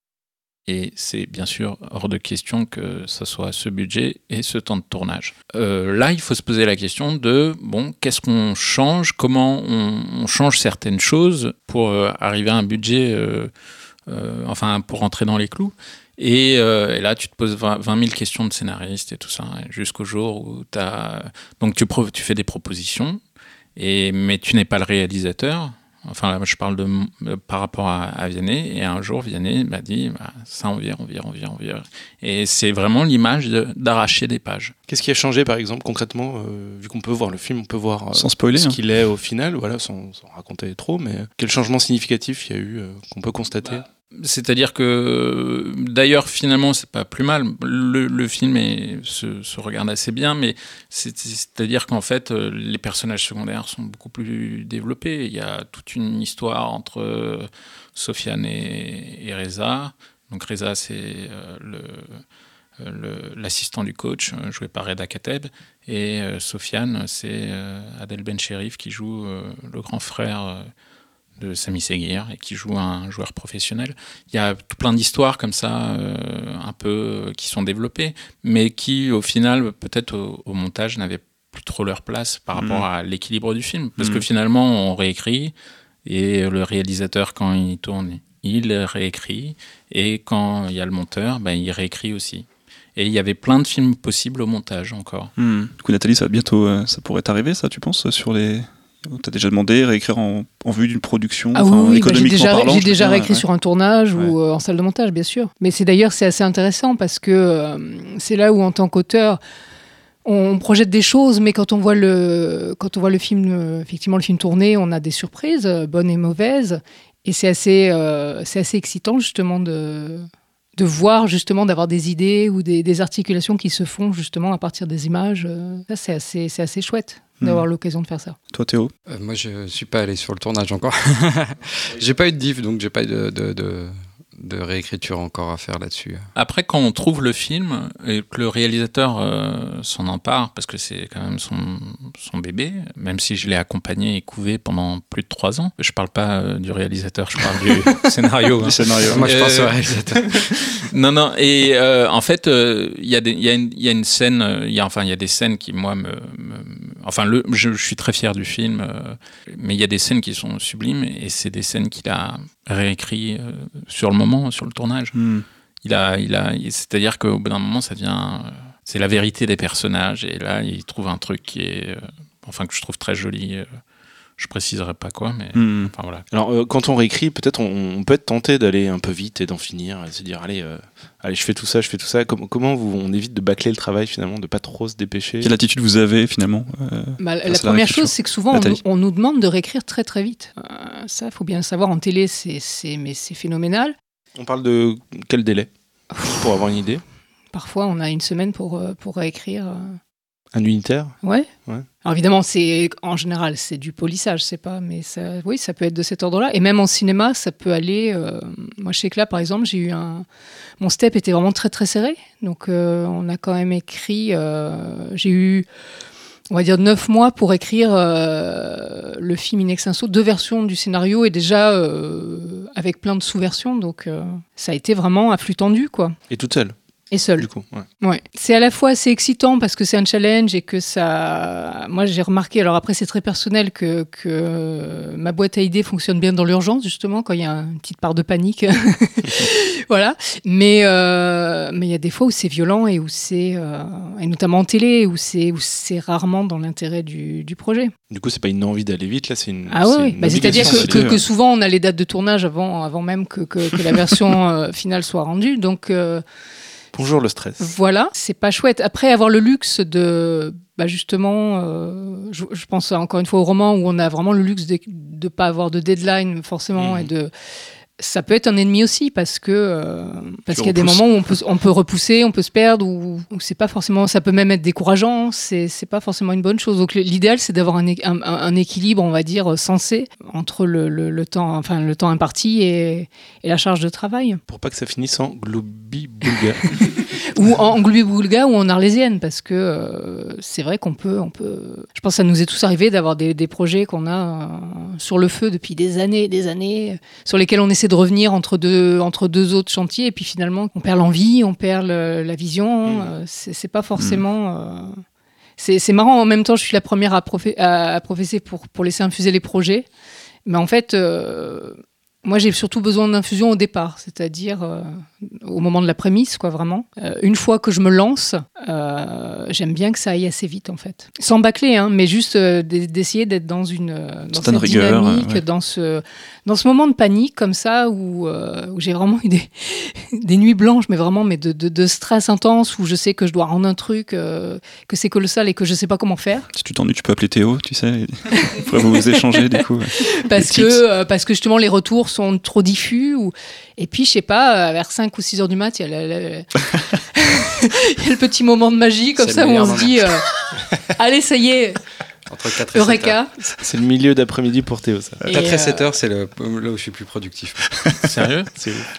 mais mais, non mais, blague à part j'ai- j'ai j'ai pas mal de copains qui fonctionnent aussi comme ça de nuit et donc ça peut être bah, c'est c'est le côté euh, mais c'est c'est c'est le côté enfin c'est un peu lié aussi au travail de commande c'est un challenge en fin de compte. Euh, De même que bosser pour l'univers de quelqu'un d'autre, c'est un challenge. Euh, et c'est assez excitant. Et je pense qu'il faut, il faut arriver à aimer ça plutôt que de se dire, oh là là, mais qu'est-ce que qu'est-ce qu'on nous demande encore euh? L'excitation, elle est là aussi. Elle est dans ce, dans ce défi. euh, D'y arriver, en fait. D'y arriver, Ouais, ouais. d'y arriver dans le temps imparti, de... alors qu'on ne sait pas du tout, du tout, du tout. euh, On dit oui, oui, mais bien sûr, et puis on ne sait pas du tout concrètement ce qu'on va faire. Faut Hmm. toujours dire oui, oui, bien sûr. Ah bah, c'est mieux.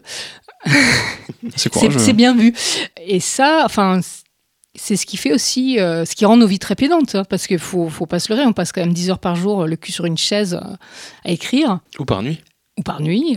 Euh, mais ça, c'est, mais ça, c'est chouette aussi, quoi. C'est ce qui, c'est ce qui rend le voyage assez, euh, assez excitant, je trouve. Et Théo, alors, euh, est-ce que tu as les mêmes problématiques euh, Est-ce que je bâcle à 7 heures du mat pour aller me coucher?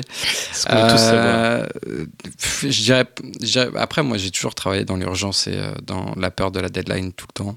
Donc, j'ai fait ça depuis, euh, depuis que j'ai commencé. Donc, c'est euh, c'est ma manière de faire. Après, je pense pas que je bâcle. Je- J'espère pas, en tout cas.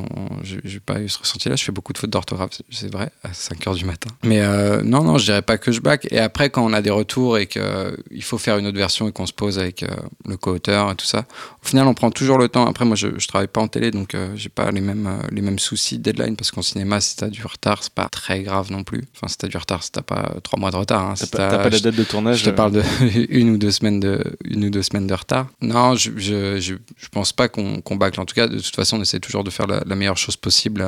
Après, on- tu, tu rends des versions et t'es pas forcément content, mais il faut les rendre parce que sinon, tu, tu, il te faut un retour extérieur, sinon t'arriveras jamais à avancer. euh. C'est, c'est, euh, là, la difficulté, c'est de savoir quand s'arrêter. Ouais, c'est au bout d'un moment où tu pètes un câble. Quoi, en fait. tu te dis non, mais là, c'est pas possible, on aura un truc et puis on verra parce que parce qu'on n'avance pas et puis t'avances vachement moins vite au final à te reposer tout le temps les questions. Et, Bon, allez, on rend comme ça, on va aller boire des coups. Bah ouais, maintenant je vais faire ça. On rentre, puis on se fait un resto. ouais. La méthode euh, Gompel. Voilà.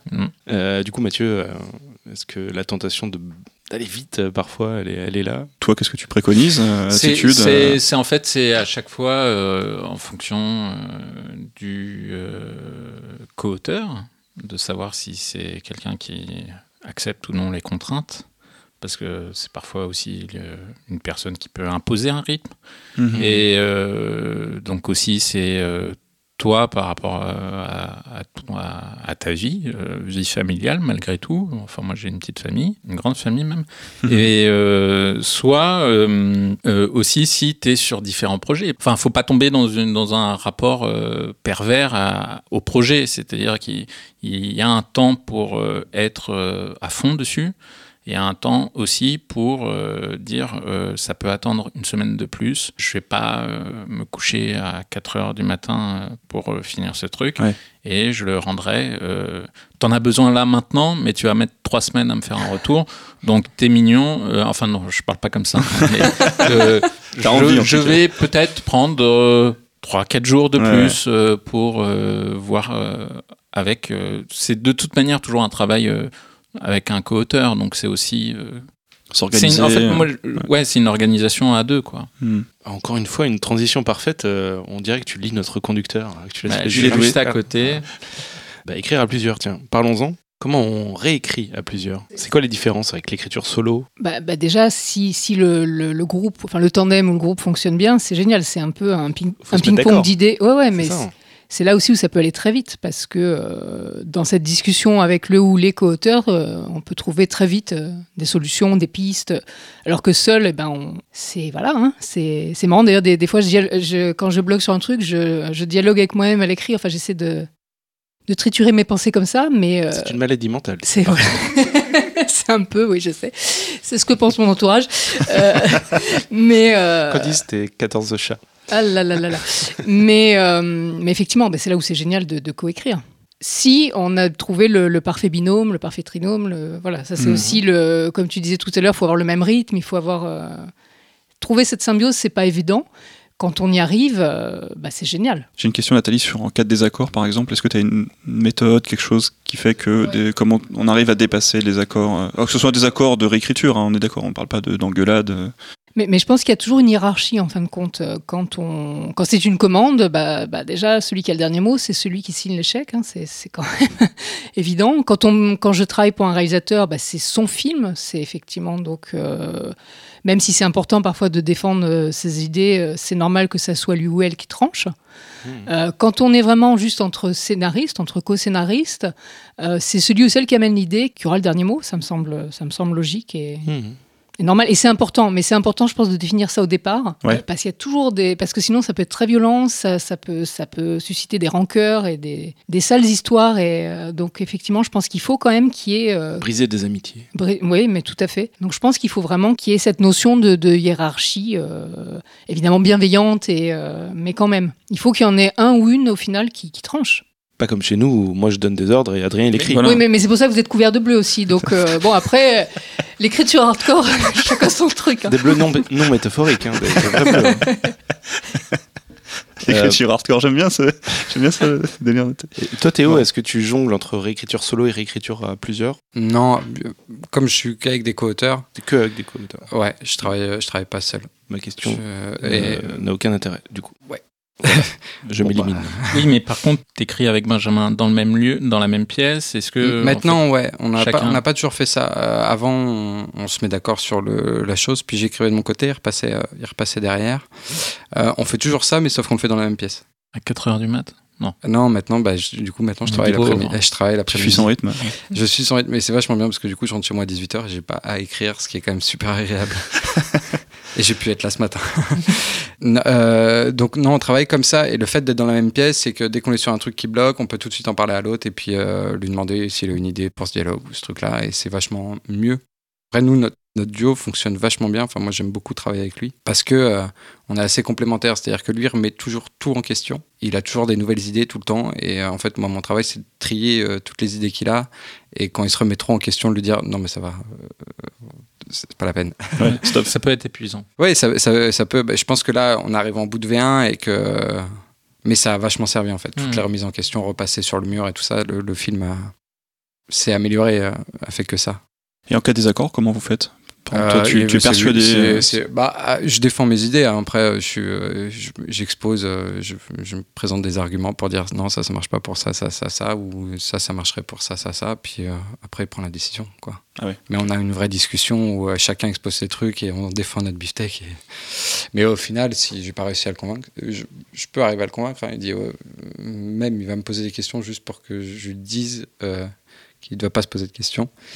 Mhm. Et, euh, mais ça, ça, marche, ça marche plutôt pas mal. Et euh, ouais, au final, s'il y a vraiment un truc euh, où on n'est pas d'accord, moi je lui dis, bah, on fait comme tu veux. Enfin, c'est son film. C'est lui qui Mhm. va le tourner, donc euh, c'est, il y en a encore pour euh, un an derrière. Moi, j'ai fini après. Il fait un 49.3 et hop. bah ouais, voilà, ouais, c'est ça. Toi, Mathieu. Tu écris des, des- tu réécris en solo? Ça, dépend. euh, Par exemple, euh, avec euh, YB, euh, c'est généralement. Non, on a, on, a fait, on a écrit un projet euh, ensemble, euh, qui est un projet que j'ai initié, qui n'a pas de producteur, et voilà. Enfin, de toute manière, on, s'envoie euh, des versions, on s'envoie, voilà, et on se voit pour se mettre d'accord sur sur le projet. En cas de désaccord dans la réécriture, en fait, c'est ça. Comment, comment vous gérez tous les deux Bah, YB, il a sa règle. Non, mais en fait, je parle euh, parce que je l'ai vu hier. On est allé voir euh, le, le règlement de compte de Fritz Lang ensemble euh, à la film à la filmothèque. Ça n'a aucun intérêt. Euh, Petite- non, tranche de vie, non, en fait, non. Après, il faudrait plutôt parler parce que ça, c'est un projet à part qui est un peu en stand-by justement, qui est peut-être euh, qui va faire partie de mes arlésiennes. Euh, On, s'adapte en fait. On s'adapte à, à- au rapport qu'on a avec euh, le co-auteur euh, avec le producteur et ou éventuellement les diffuseurs et tout ça. Je ne sais même pas, je réponds à quoi comme question? Je- Quand tu es en réécriture avec tes co-auteurs, que ce soit Mm. YB ou d'autres, hein, euh, comment vous, comment tu gères, comment vous gérez en cas de désaccord? Est-ce que comme Théo, Nathalie, euh, c'est le réalisateur qui prime, euh, qui va finir par avoir le dernier mot? Est-ce que, est-ce que nous, c'est plutôt avec Mathieu, on va essayer de trouver une autre idée qui va nous plaire à tous les deux, par exemple? Ça, ça, ça dépend. euh, ça, ça, ça dépend encore une fois de, euh, de la vista, quoi. De qui a la vista vraiment sur ce projet, qui a la vision, qui, qui sait quelle doit être. euh, enfin voilà, euh, quand on s'éloigne trop et quand on reste euh, dedans, parce que c'est toujours en mouvement en fait.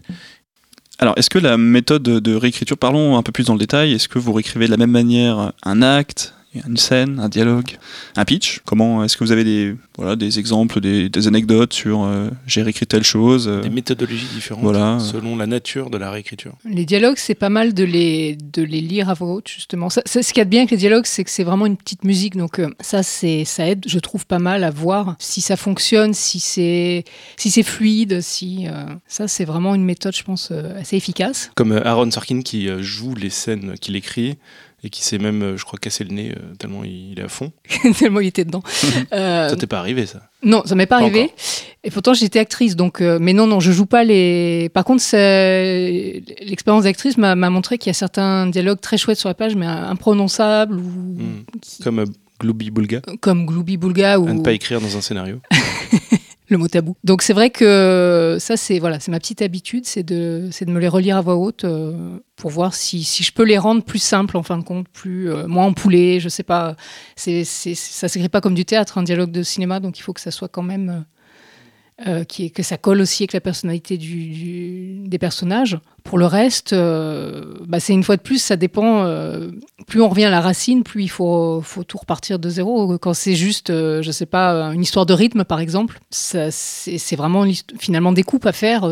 ça peut être parfois aussi simple que ça. Si vraiment c'est la structure qui fonctionne pas, ben, une fois de plus, il faut revenir. soit effectivement la méthode des fiches, qui est vraiment géniale pour restructurer de façon rapide, enfin relativement rapide, pour voir, pour avoir une vue vraiment synthétique euh, et voir ce qu'on peut enlever ou déplacer. Euh, soit éventuellement euh, refaire un, refaire un, un séquencier, mais très, euh, très succinct. Une phrase, une action euh, Voilà, mais ouais. pour, pour, pour, pour avoir un peu le déroulé du, du film. C'est pertinent. Toi, Théo, tu joues tes scènes à 4h du matin Euh, ouais, ouais. Scène d'engueulade avec les voisins qui tapent. Mon coloc me déteste du coup. Euh, non, non, bah, les dialogues, euh, pour les réécrire, c'est la même méthode que pour les écrire, je pense. Après, il faut lire ta scène et puis voir si t'as pas commencé trop tôt, euh, si t'as pas fini trop tard, des choses comme ça, des choses de rythme, ou, euh, ou t'as des redites, ou des fois tu laisses un peu trop parler tes personnages et faut en revenir à qu'est-ce qu'ils doivent dire de base et puis euh, comment, comment bien le, le rendre. Après, ouais, bah, moi, comme, comme je l'ai dit tout à l'heure, hein, dès qu'il y a des problèmes de structure, ça va être euh, sur les fiches directement. Je- moi, je vais pas repasser sur un séquencier parce que ça, ça, je suis trop feignant pour ça. Ça me découragerait absolument euh, de réécrire tout ça. Et puis, sinon, euh, bah, sinon, ouais, c'est en, en lisant, en en discutant avec l'autre, bah, tiens, on peut enlever ça, ça, ça sert à rien. Ça, qu'est-ce que ça fout là? Puis euh, voilà, c'est, ça se fait naturellement. Sur, sur l'écriture, sur la réécriture d'une scène en particulier, on va te dire, par exemple, tiens, cette scène est chouette, mais euh, il manque un peu d'enjeu, elle manque. euh, Elle est trop longue. Elle est trop longue. Est-ce que comment t'aborderais par exemple euh, Bah, je, vais, je verrai déjà si elle est trop longue, qu'est-ce qui, qu'est-ce qui pourrait sauter, puis à quoi elle sert, si elle sert vraiment au propos, si elle sert pas, peut-être qu'elle peut sauter complètement, qu'est-ce qu'elle apporte, et euh, si ce qu'elle apporte est, est pas assez euh, visible, en tout cas voir comment le rendre plus visible, euh, déjà en tout cas questionner la scène, et puis euh, voir, euh, voir où est-ce qu'elle est faible, quoi. Mathieu, tu approuves? Oui, oui, tout à fait. Mais je pense qu'il y a un, un travail. euh, déjà, on est persuadé quand on écrit euh, que cette chose est vraiment nécessaire au récit et tout ça. Alors que quand après il y a des images, euh, et même sans les images au scénario, par exemple, on se dit, bah là, il faut, faut, ça va prendre au moins cinq pages pour arriver à ce point pivot et tout ça, blabla. Et en fait, on se rend compte qu'il suffit de les couper et que ça fonctionne très bien. Et euh, c'est notamment au montage aussi que on se rend compte. Euh, sur un scénario de 90 pages, la première version euh, du scénario du, du film euh, des Petits Princes faisait 2h20. Ah oui. Mm.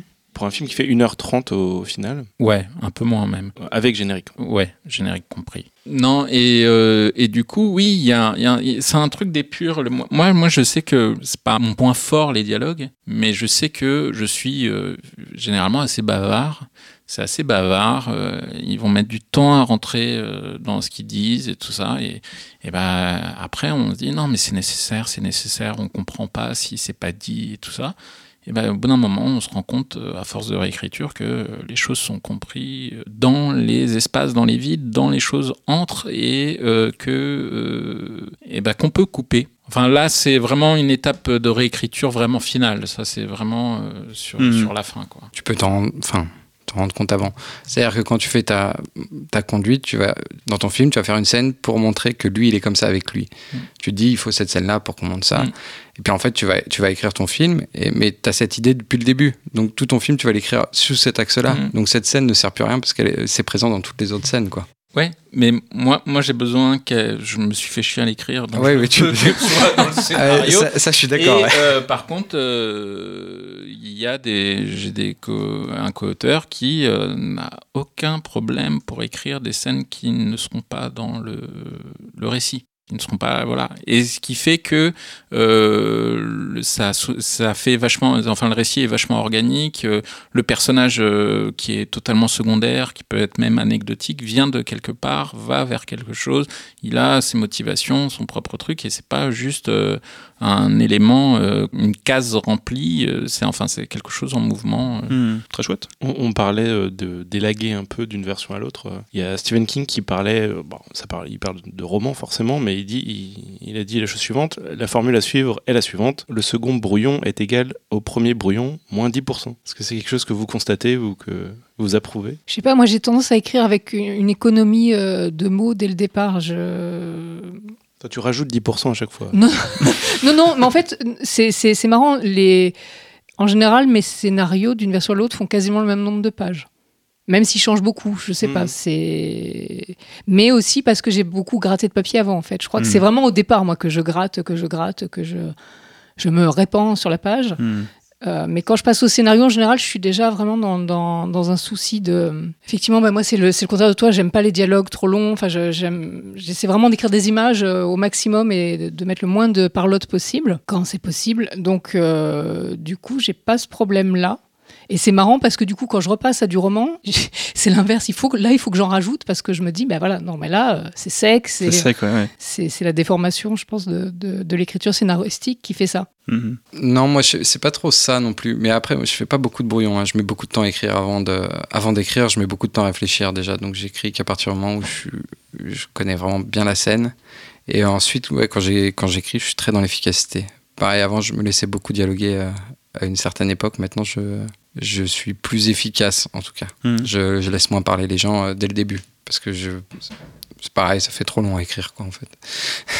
En fait, tu- tu- en étant feignant, euh, tu sais, tu, tu, tu deviens plus efficace, quoi. Tu sais, c'est- Bill Gates qui disait ça, qui disait qu'il il préférait engager des gens, euh, des gens feignants parce qu'ils trouveront euh, le moyen le plus efficace de faire le travail en moins de temps possible. C'est génial. Alors au final, vous préférez quoi Écrire ou réécrire? C'est quand c'est en tournage. euh, non, euh, moi C'est la réunion. Non, mais j'aime beaucoup euh, parler du possible. La période de brainstorming est quand même euh, très excitante. La première phase, du coup. Ouais, tout début, ouais, ouais. Ou, non, ou, ou la phase 2, 3, euh, enfin, par- parfois on re-brainstorm pour certaines choses. Quand il faut aller chercher les idées finalement. Ouais, où- ouais. Et euh, non, la satisfaction de- du travail bien fait. euh, moi, je crois, euh, par rapport. euh, enfin, j'ai- une tendance à, à faire des phrases longues. Et je me reprends et je retravaille toujours sur le fait de, de raccourcir au maximum, d'en- Mhm. doter tout ce qui est adverbe et tout ça, et de trouver le mot juste.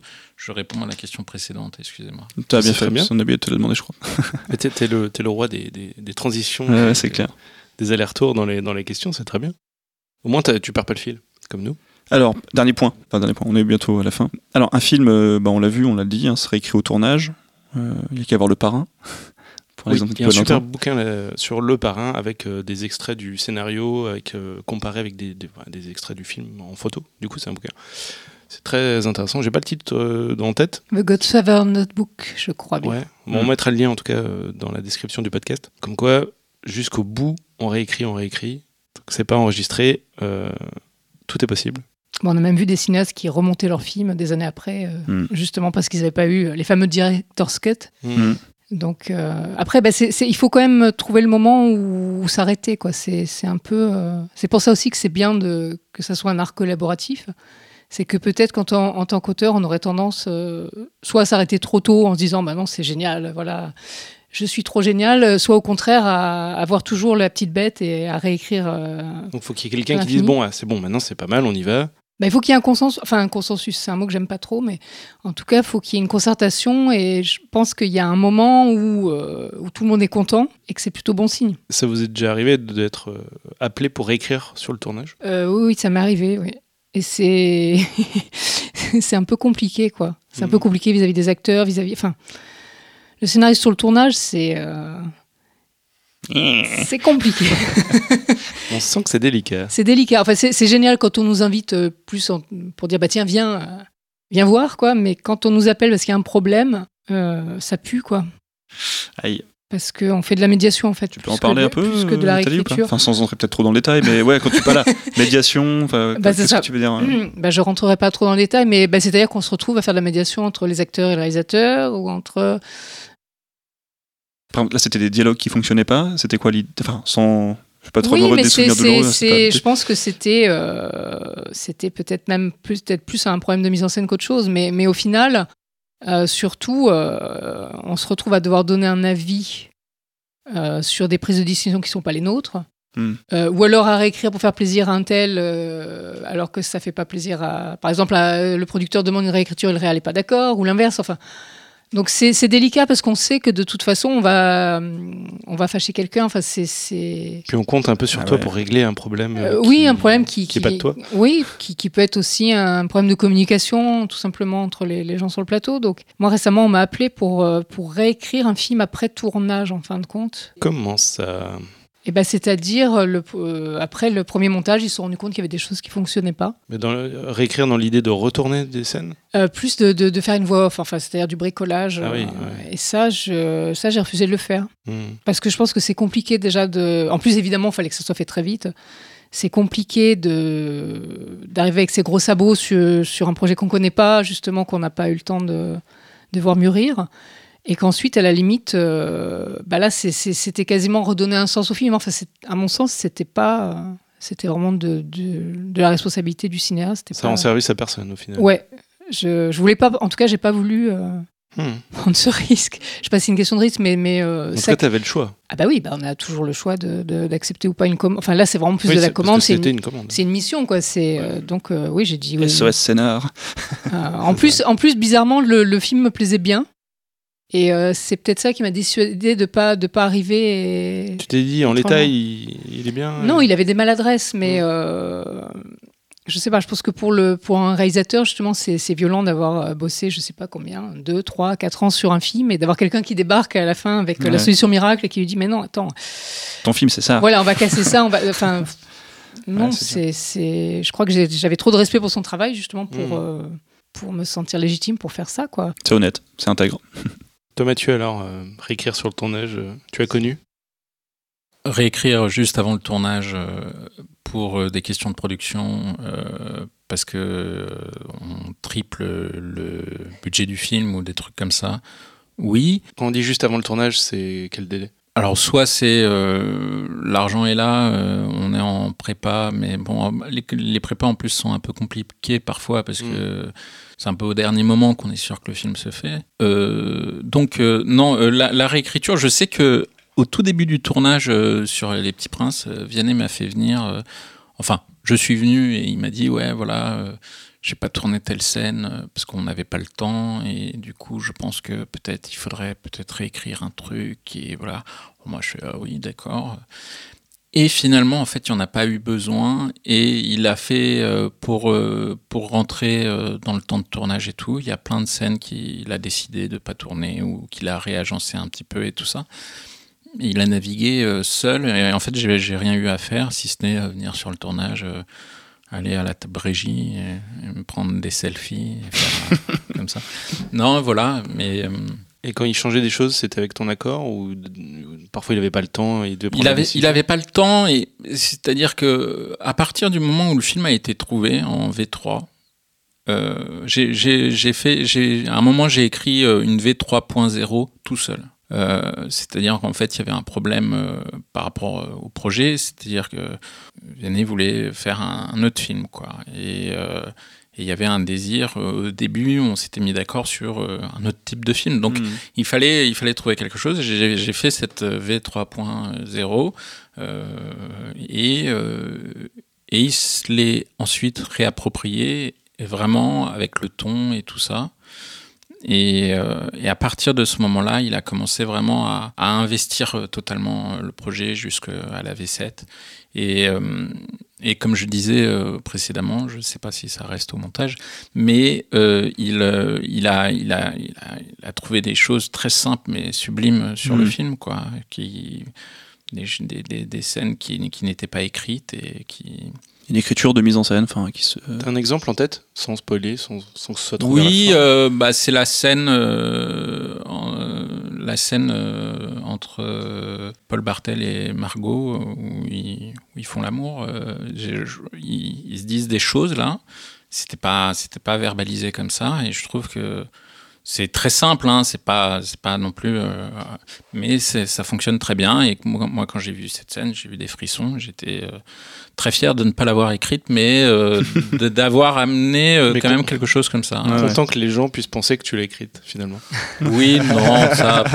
Euh, on, a- on en a un petit peu parlé tout à l'heure. Est-ce que le script doctoring peut être considéré comme de la réécriture? Bah ça, ça dépend en fait. Ça peut, euh, quand on fait du script doctoring, on peut appelé vraiment pour, pour un travail de fond sur la structure euh, quel- ou, ou juste pour du polissage, pour, euh, pour amener un regard. Donc ça, ça dépend vraiment. euh.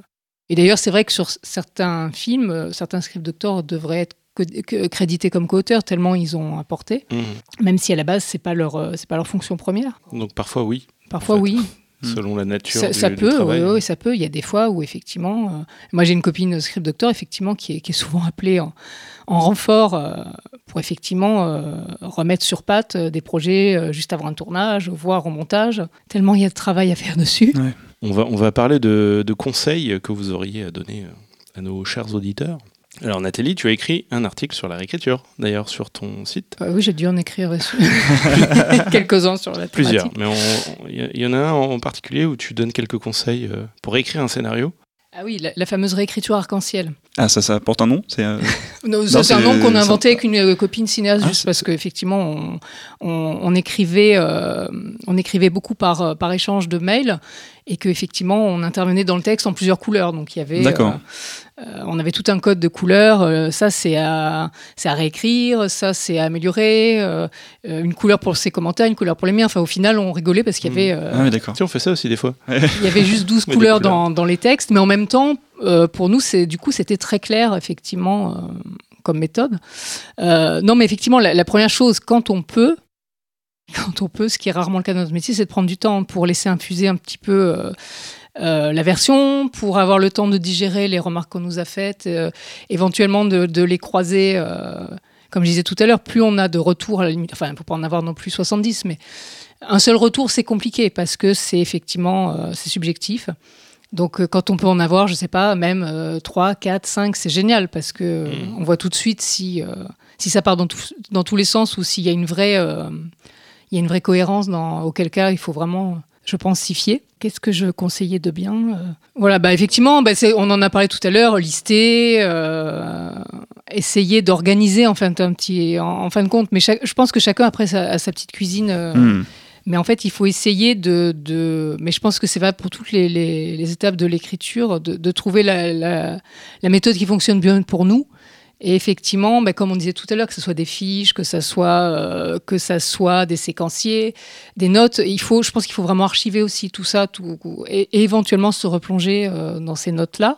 Quand on Tu dire garder que- les notes euh, Ah oui, Pas les jeter, garder non, non, au les- cas où. et y revenir éventuellement parce que parce que c'est vrai qu'aussi on oublie des choses en cours de route ou que euh, on peut se rendre compte euh, qu'on s'est un peu éloigné de son de son de sa vision initiale sur un projet. Hmm. Donc écrire la vision initiale en gros, ça peut être utile. Ben, ben, c'est bien de ouais, je pense que c'est bien. C'est vrai qu'alors moi quand j'écris, je fais toujours euh, je commence toujours par une filmo et une bio- bibliographie en rapport avec le projet. Donc il y a des moments quand je blogue, j'aime bien justement me replonger euh, bah, dans ces œuvres qui m'ont inspiré.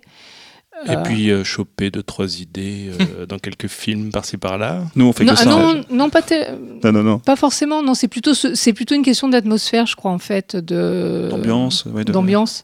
C'est vrai, bah, on en parlait tout à l'heure. Il y a un film, c'est une vision. C'est euh, alors on l'a pas forcément tout de suite, mais il y a un moment, il faut quand même, euh, voilà, il faut quand même. euh, c'est c'est des couleurs, c'est une musique, c'est euh, et donc euh, bah, parfois on a juste besoin de de, de, de revenir à à ce cocon initial aussi pour, euh, pour que les idées viennent. Mais le temps, le problème, voilà, le temps, c'est qu'on l'a pas toujours. D'où l'intérêt d'être euh, effectivement organisé, euh, mais d'être dans, le dialogue. On est, c'est ça qui est génial quand on fait un film, une série, enfin qu'importe, on n'est pas seul de toute façon.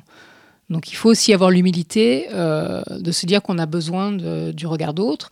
Quand on a la chance d'avoir dans son entourage soit des co-auteurs, soit d'autres professionnels de confiance aussi, on peut leur demander leur avis Hmm. Si vraiment on est dans l'impasse, dans le, dans le désaccord. Mais, mais au final, ça arrive rarement. quoi. Et ah oui, une dernière chose dont je voulais vous parler. euh, moi, j'ai une chance incroyable justement en, matière de réécriture. C'est mon agent. En fait, euh, j'ai complètement oublié d'en parler alors que c'est- juste primordial. Peut-être Marie, nous- Marie Sava nous écoute. Et si c'est le cas, je l'embrasse. Euh, non, mais en fait, on a une...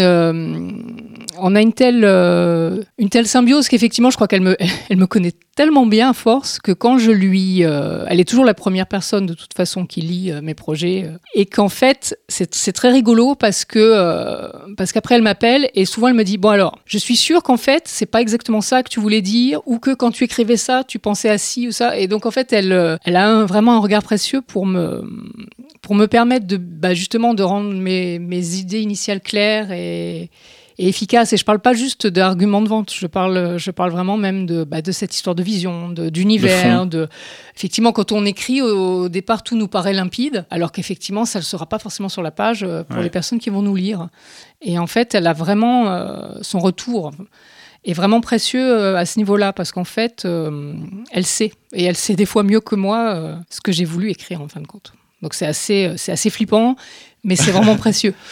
Hmm. Si on peut en tirer un conseil, c'est d'avoir quelqu'un de confiance qui te connaît bien et qui sait comment te parler pour t'orienter euh, Ouais, vers une ça, prochaine version. bah, effectivement, ça c'est, et j'ai envie de dire, ça, ça devrait être le rôle des agents, mais peu d'agents le font. À mon sens, c'est vraiment, euh, c'est vraiment très très problématique. Parce que, parce qu'effectivement, bah, là encore, euh, quelqu'un de notre entourage euh, nous connaîtra bien, mais il n'aura pas euh, l'expertise professionnelle. Un autre professionnel peut-être sera très bon dans son domaine, mais nous connaîtra peut-être pas tellement en tant que personne, en tant, ne sera pas forcément familier de nos petites névroses et de nos, nos Mm. thématiques. Donc en fait, euh, voilà, quand on, bah oui, quand on a la chance d'avoir quelqu'un qui, est, qui a ces deux casquettes, bah, c'est juste génial, quoi. Théo, Mathieu, vous avez euh, quelqu'un sous la main comme ça aussi, un, agent ou euh, Euh, non, moi j'ai eu une amie que, que je fais lire euh, quand j'ai vraiment envie d'un retour. euh. Mais pareil, parce qu'elle me connaît euh, très bien et elle sait, elle sait comment je suis et comment, comment j'écris. Donc c'est toujours bien d'avoir ce point de vue-là, hmm. même si elle n'est pas tellement objective hein, non plus. Ah, c'est génial, j'adore. T'as- des Non, conseils, non, Théo elle- euh elle hésite pas. Euh, Des conseils, bah, c'est c'est surtout ouais, rester à l'écoute, en tout cas, des avis extérieurs, se pas se fermer, et puis souvent se demander euh, qu'est-ce qu'on raconte, qu'est-ce qu'on veut raconter. Pas seulement au début, mais euh, y revenir même, parce que faut s'en rappeler euh, même après quelques mois. Et puis, euh, puis rester objectif, quoi. Pas hésiter à, à enlever des scènes qu'on adore juste euh, parce qu'elles ont, elles ont pas leur place ici, quoi. Hmm. En gros, après, tout ce qu'a dit Nathalie, très bien. Mathieu, toi, qu'est-ce que t'en penses du coup conseil. Euh, Je vais commencer en disant que ça dépend des projets. C'est-à-dire que quand il y a un producteur, quand il y a euh, le co-auteur, quand il y a des personnes chargées de développement et tout ça, euh, bah ça suffit. euh, j'ai- l'impression. Par contre, quand c'est euh, son bébé euh, ou quelque chose d'un peu plus personnel et tout ça. euh, on le fait lire à ceux qui veulent bien lire, parce que il faut savoir aussi que les gens tardent à lire, ne lisent pas, et euh, voilà. Donc il y a soit des amis qui sont euh, scénaristes euh, ou réalisateurs, aussi ma compagne avec qui j'écris d'ailleurs certains projets, qui euh, sur quand je lui demande lit avec plaisir et ne, ne mâche pas ses mots. La franchise, c'est Oui. important. Oui, moi je sais que par exemple, je je sais pas si je suis un super bon lecteur de scénario. C'est-à-dire qu'en fait, je vais, je vais encourager, je, je vais voir le, le verre à, à- à moitié plein ou voir euh, aux deux tiers plein, parce que je pense que c'est atroce quand on se prend euh, des retours en pleine gueule. euh. donc je vais dire, ah, c'est vachement bien et tout. Bon, après, peut-être que, mais je, je suis toujours, et je suis peut-être un peu trop dans, dans le truc positif. Et justement, je vais faire euh, les, les petites remarques qui sont en fait euh, finalement de la cosmétique, c'est-à-dire t'inquiète pas, tu vois, tu t'écris ça et ça et ça ira bien. Mais en fait, c'est pas vrai. Il faut qu'il aille à la pioche et qu'il aille euh, chercher le, le fond. Mais voilà. Donc, euh, mais c'est ma nature d'être plutôt bienveillant et voilà. Mais bon, la bienveillance, euh, elle est positive, mais elle est aussi. euh, Est-ce que bon, euh, brosser dans le sens du poil euh, sur des projets, c'est pas toujours aussi ce qui amène le projet à se faire et qui amène le projet à, se révéler? Moi, je dirais que comme on l'a vu, la, réécriture, ça passe souvent par des retours qu'on a eus précédemment et qui engendrent la réécriture. Et moi, si j'ai retenu une chose, c'est pendant les retours, c'est être attentif et noter tout ce qui se dit et pas réagir en fait. Se forcer à rester calme, même si ça nous plaît pas ce qu'on entend, et euh, encaisser le truc et se dire, je verrai plus tard, mettre de côté le, la petite boule qui, qui remonte. Et en se disant, je note, je note, je note. Et après, euh, plus tard, à froid, on se relit, on se dit, ah, il y a peut-être un- il y a peut-être une idée là, il y a peut-être un truc à faire. Et même si on n'est pas d'accord sur le moment, c'est toujours intéressant de savoir pourquoi la personne nous dit ça. Qu'est-ce qu'elle a compris en face euh, du texte qu'on lui a rendu et pourquoi ça engendre un truc avec lequel on n'est pas d'accord. Et analyser tout ça, après, plus tard, ça apporte beaucoup de choses, euh, je trouve. C'est très bien dit. C'est exactement ça en fait. Non, bah, bah, je parle une fois dans le podcast, Ouais, autant ouais. dire un truc intéressant. C'est cool. ouais. Et pour euh, finir sur une note un peu positive, euh, qu'est-ce qui, euh, qu'est-ce qui vous fait garder la motivation et le sourire pendant la réécriture fastidieuse que vous pouvez avoir? Rien, Euh, visiblement.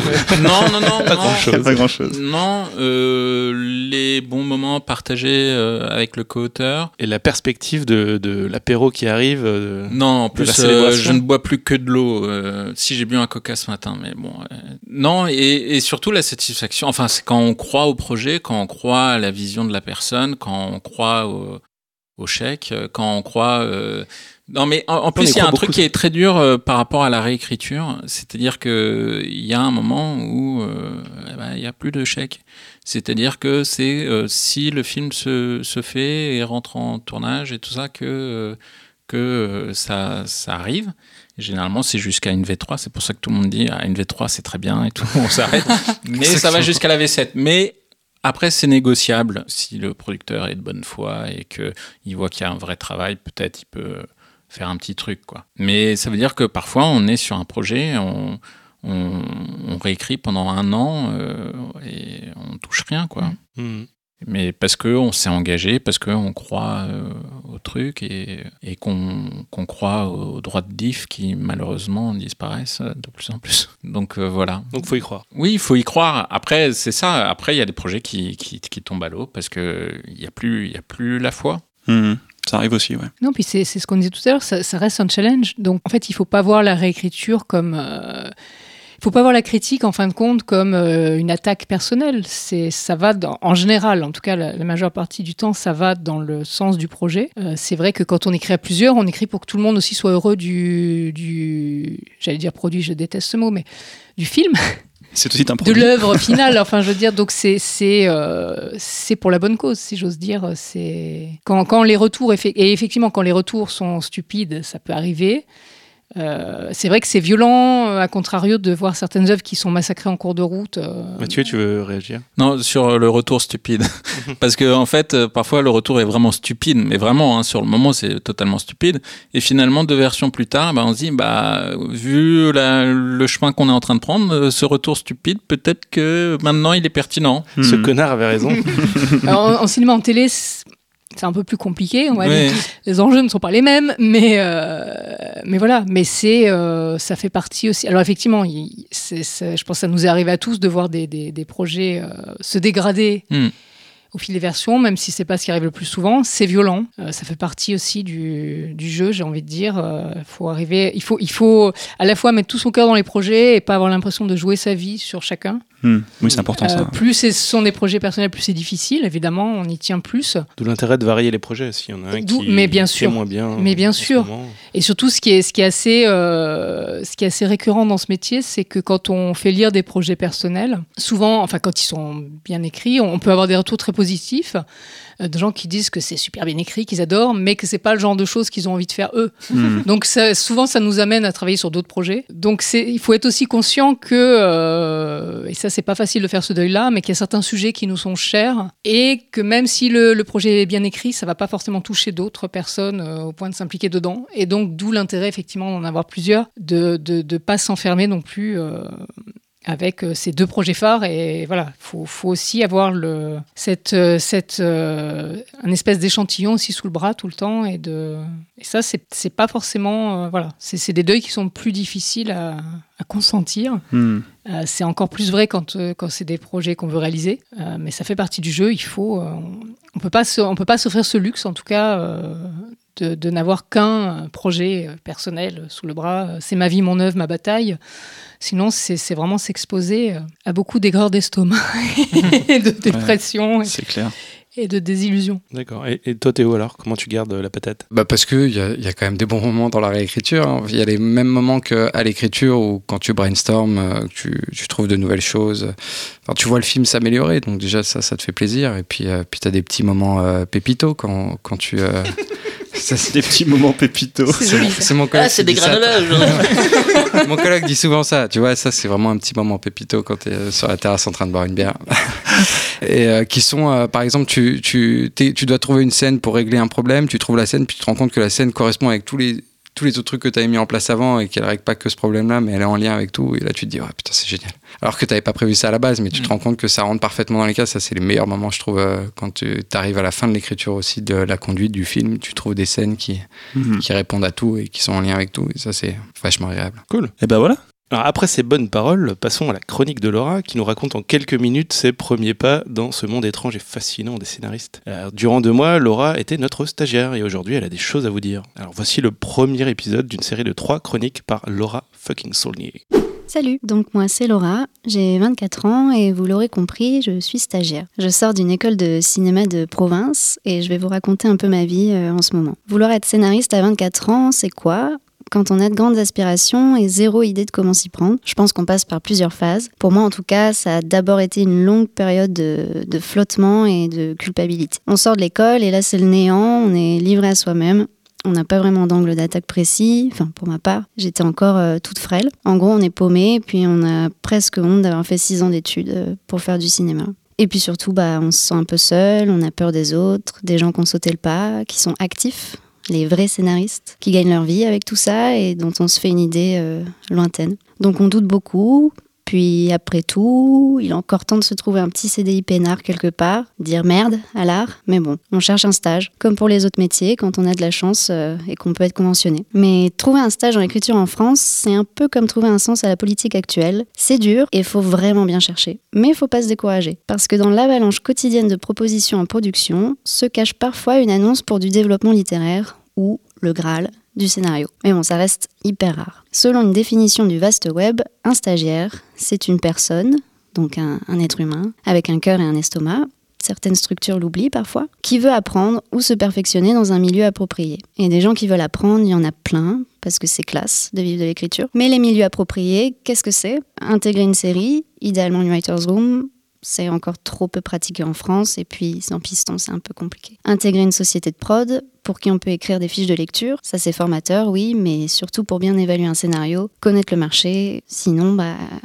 c'est à peu près tout. Donc c'est pas l'orgie, et les mois passent. Et puis un jour, on tombe sur une annonce d'assistana vraiment cool.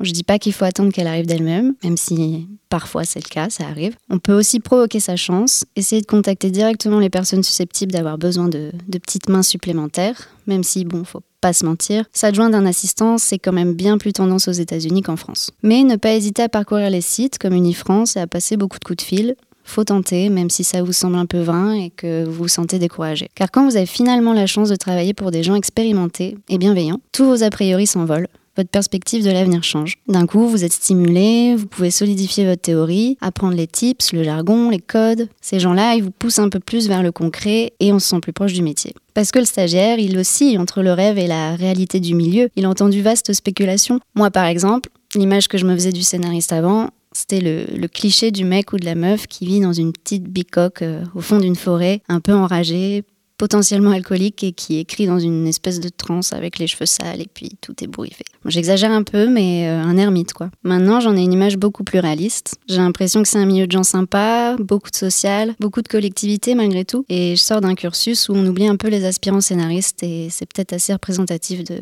de ce qui se passe en France. Et c'est déplorable ce manque de possibilités de stage parce qu'il y a beaucoup à gagner à côtoyer des gens qui ont pris ce risque qui nous fait tant peur à nous, les noobs, et qui vivent de leur passion, de voir que bah, c'est cool d'en chier quand même. Donc cette courte chronique s'adresse à toi, futur samouraï de la plume, et aussi à ceux qui sont en mesure de t'apprendre. À toi qui dois faire face aux doutes de tes parents à chaque repas de famille, qui maîtrise l'art de la procrastination, qui pense être pourvu ou dépourvu de talent, qui a peur de se professionnaliser et surtout pour qui les droits d'auteur, les contrats, la mutuelle, la fiscalité ne sont que de vastes concepts lointains, brumeux et super chiants. Tu n'es pas seul, Beaucoup d'ouvrages existent, beaucoup de gens cool existent, autodidactes ou bien diplômés, jeunes ou moins jeunes, qui galèrent ou qui ont galéré. Donc sors de ta bicoque, parle-leur, crée des binômes, des trinômes, des quatuors, on s'en fout. Montre-toi et sois l'être social que tu peux être. L'heure est au collectif. Merci Laurent pour Ah cette oui chronique. Merci Laurent pour cette chronique. la chronique, euh, la suite euh, au prochain épisode et euh, la, la troisième partie, euh, celui d'après. Et euh, merci à vous qui nous écoutez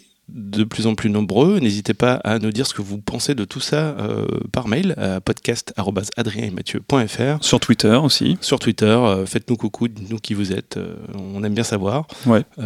Et merci, si vous aimez ce podcast, de, de nous laisser une étoile. non, cinq étoiles. 5 étoiles. non, une, oubliez ça. 5 étoiles. Sur moins. iTunes, sur Apple Podcast et partout vous écoutez, vous écoutez ces podcasts. Ce sera surtout sur iTunes, je pense. Peut-être pas. hein. Dites-nous où vous, où vous les écoutez, hein, ça nous intéresse aussi. Et voilà, et en, en attendant, on vous dit au mois prochain. Voilà, merci encore à nos trois invités qui sont venus nous parler aujourd'hui de réécriture. Et merci à Nathalie, Théo et, Et Mathieu. Mathieu. Voilà, Et une prochaine. Salut. une À prochaine. bientôt. Salut Salut, merci.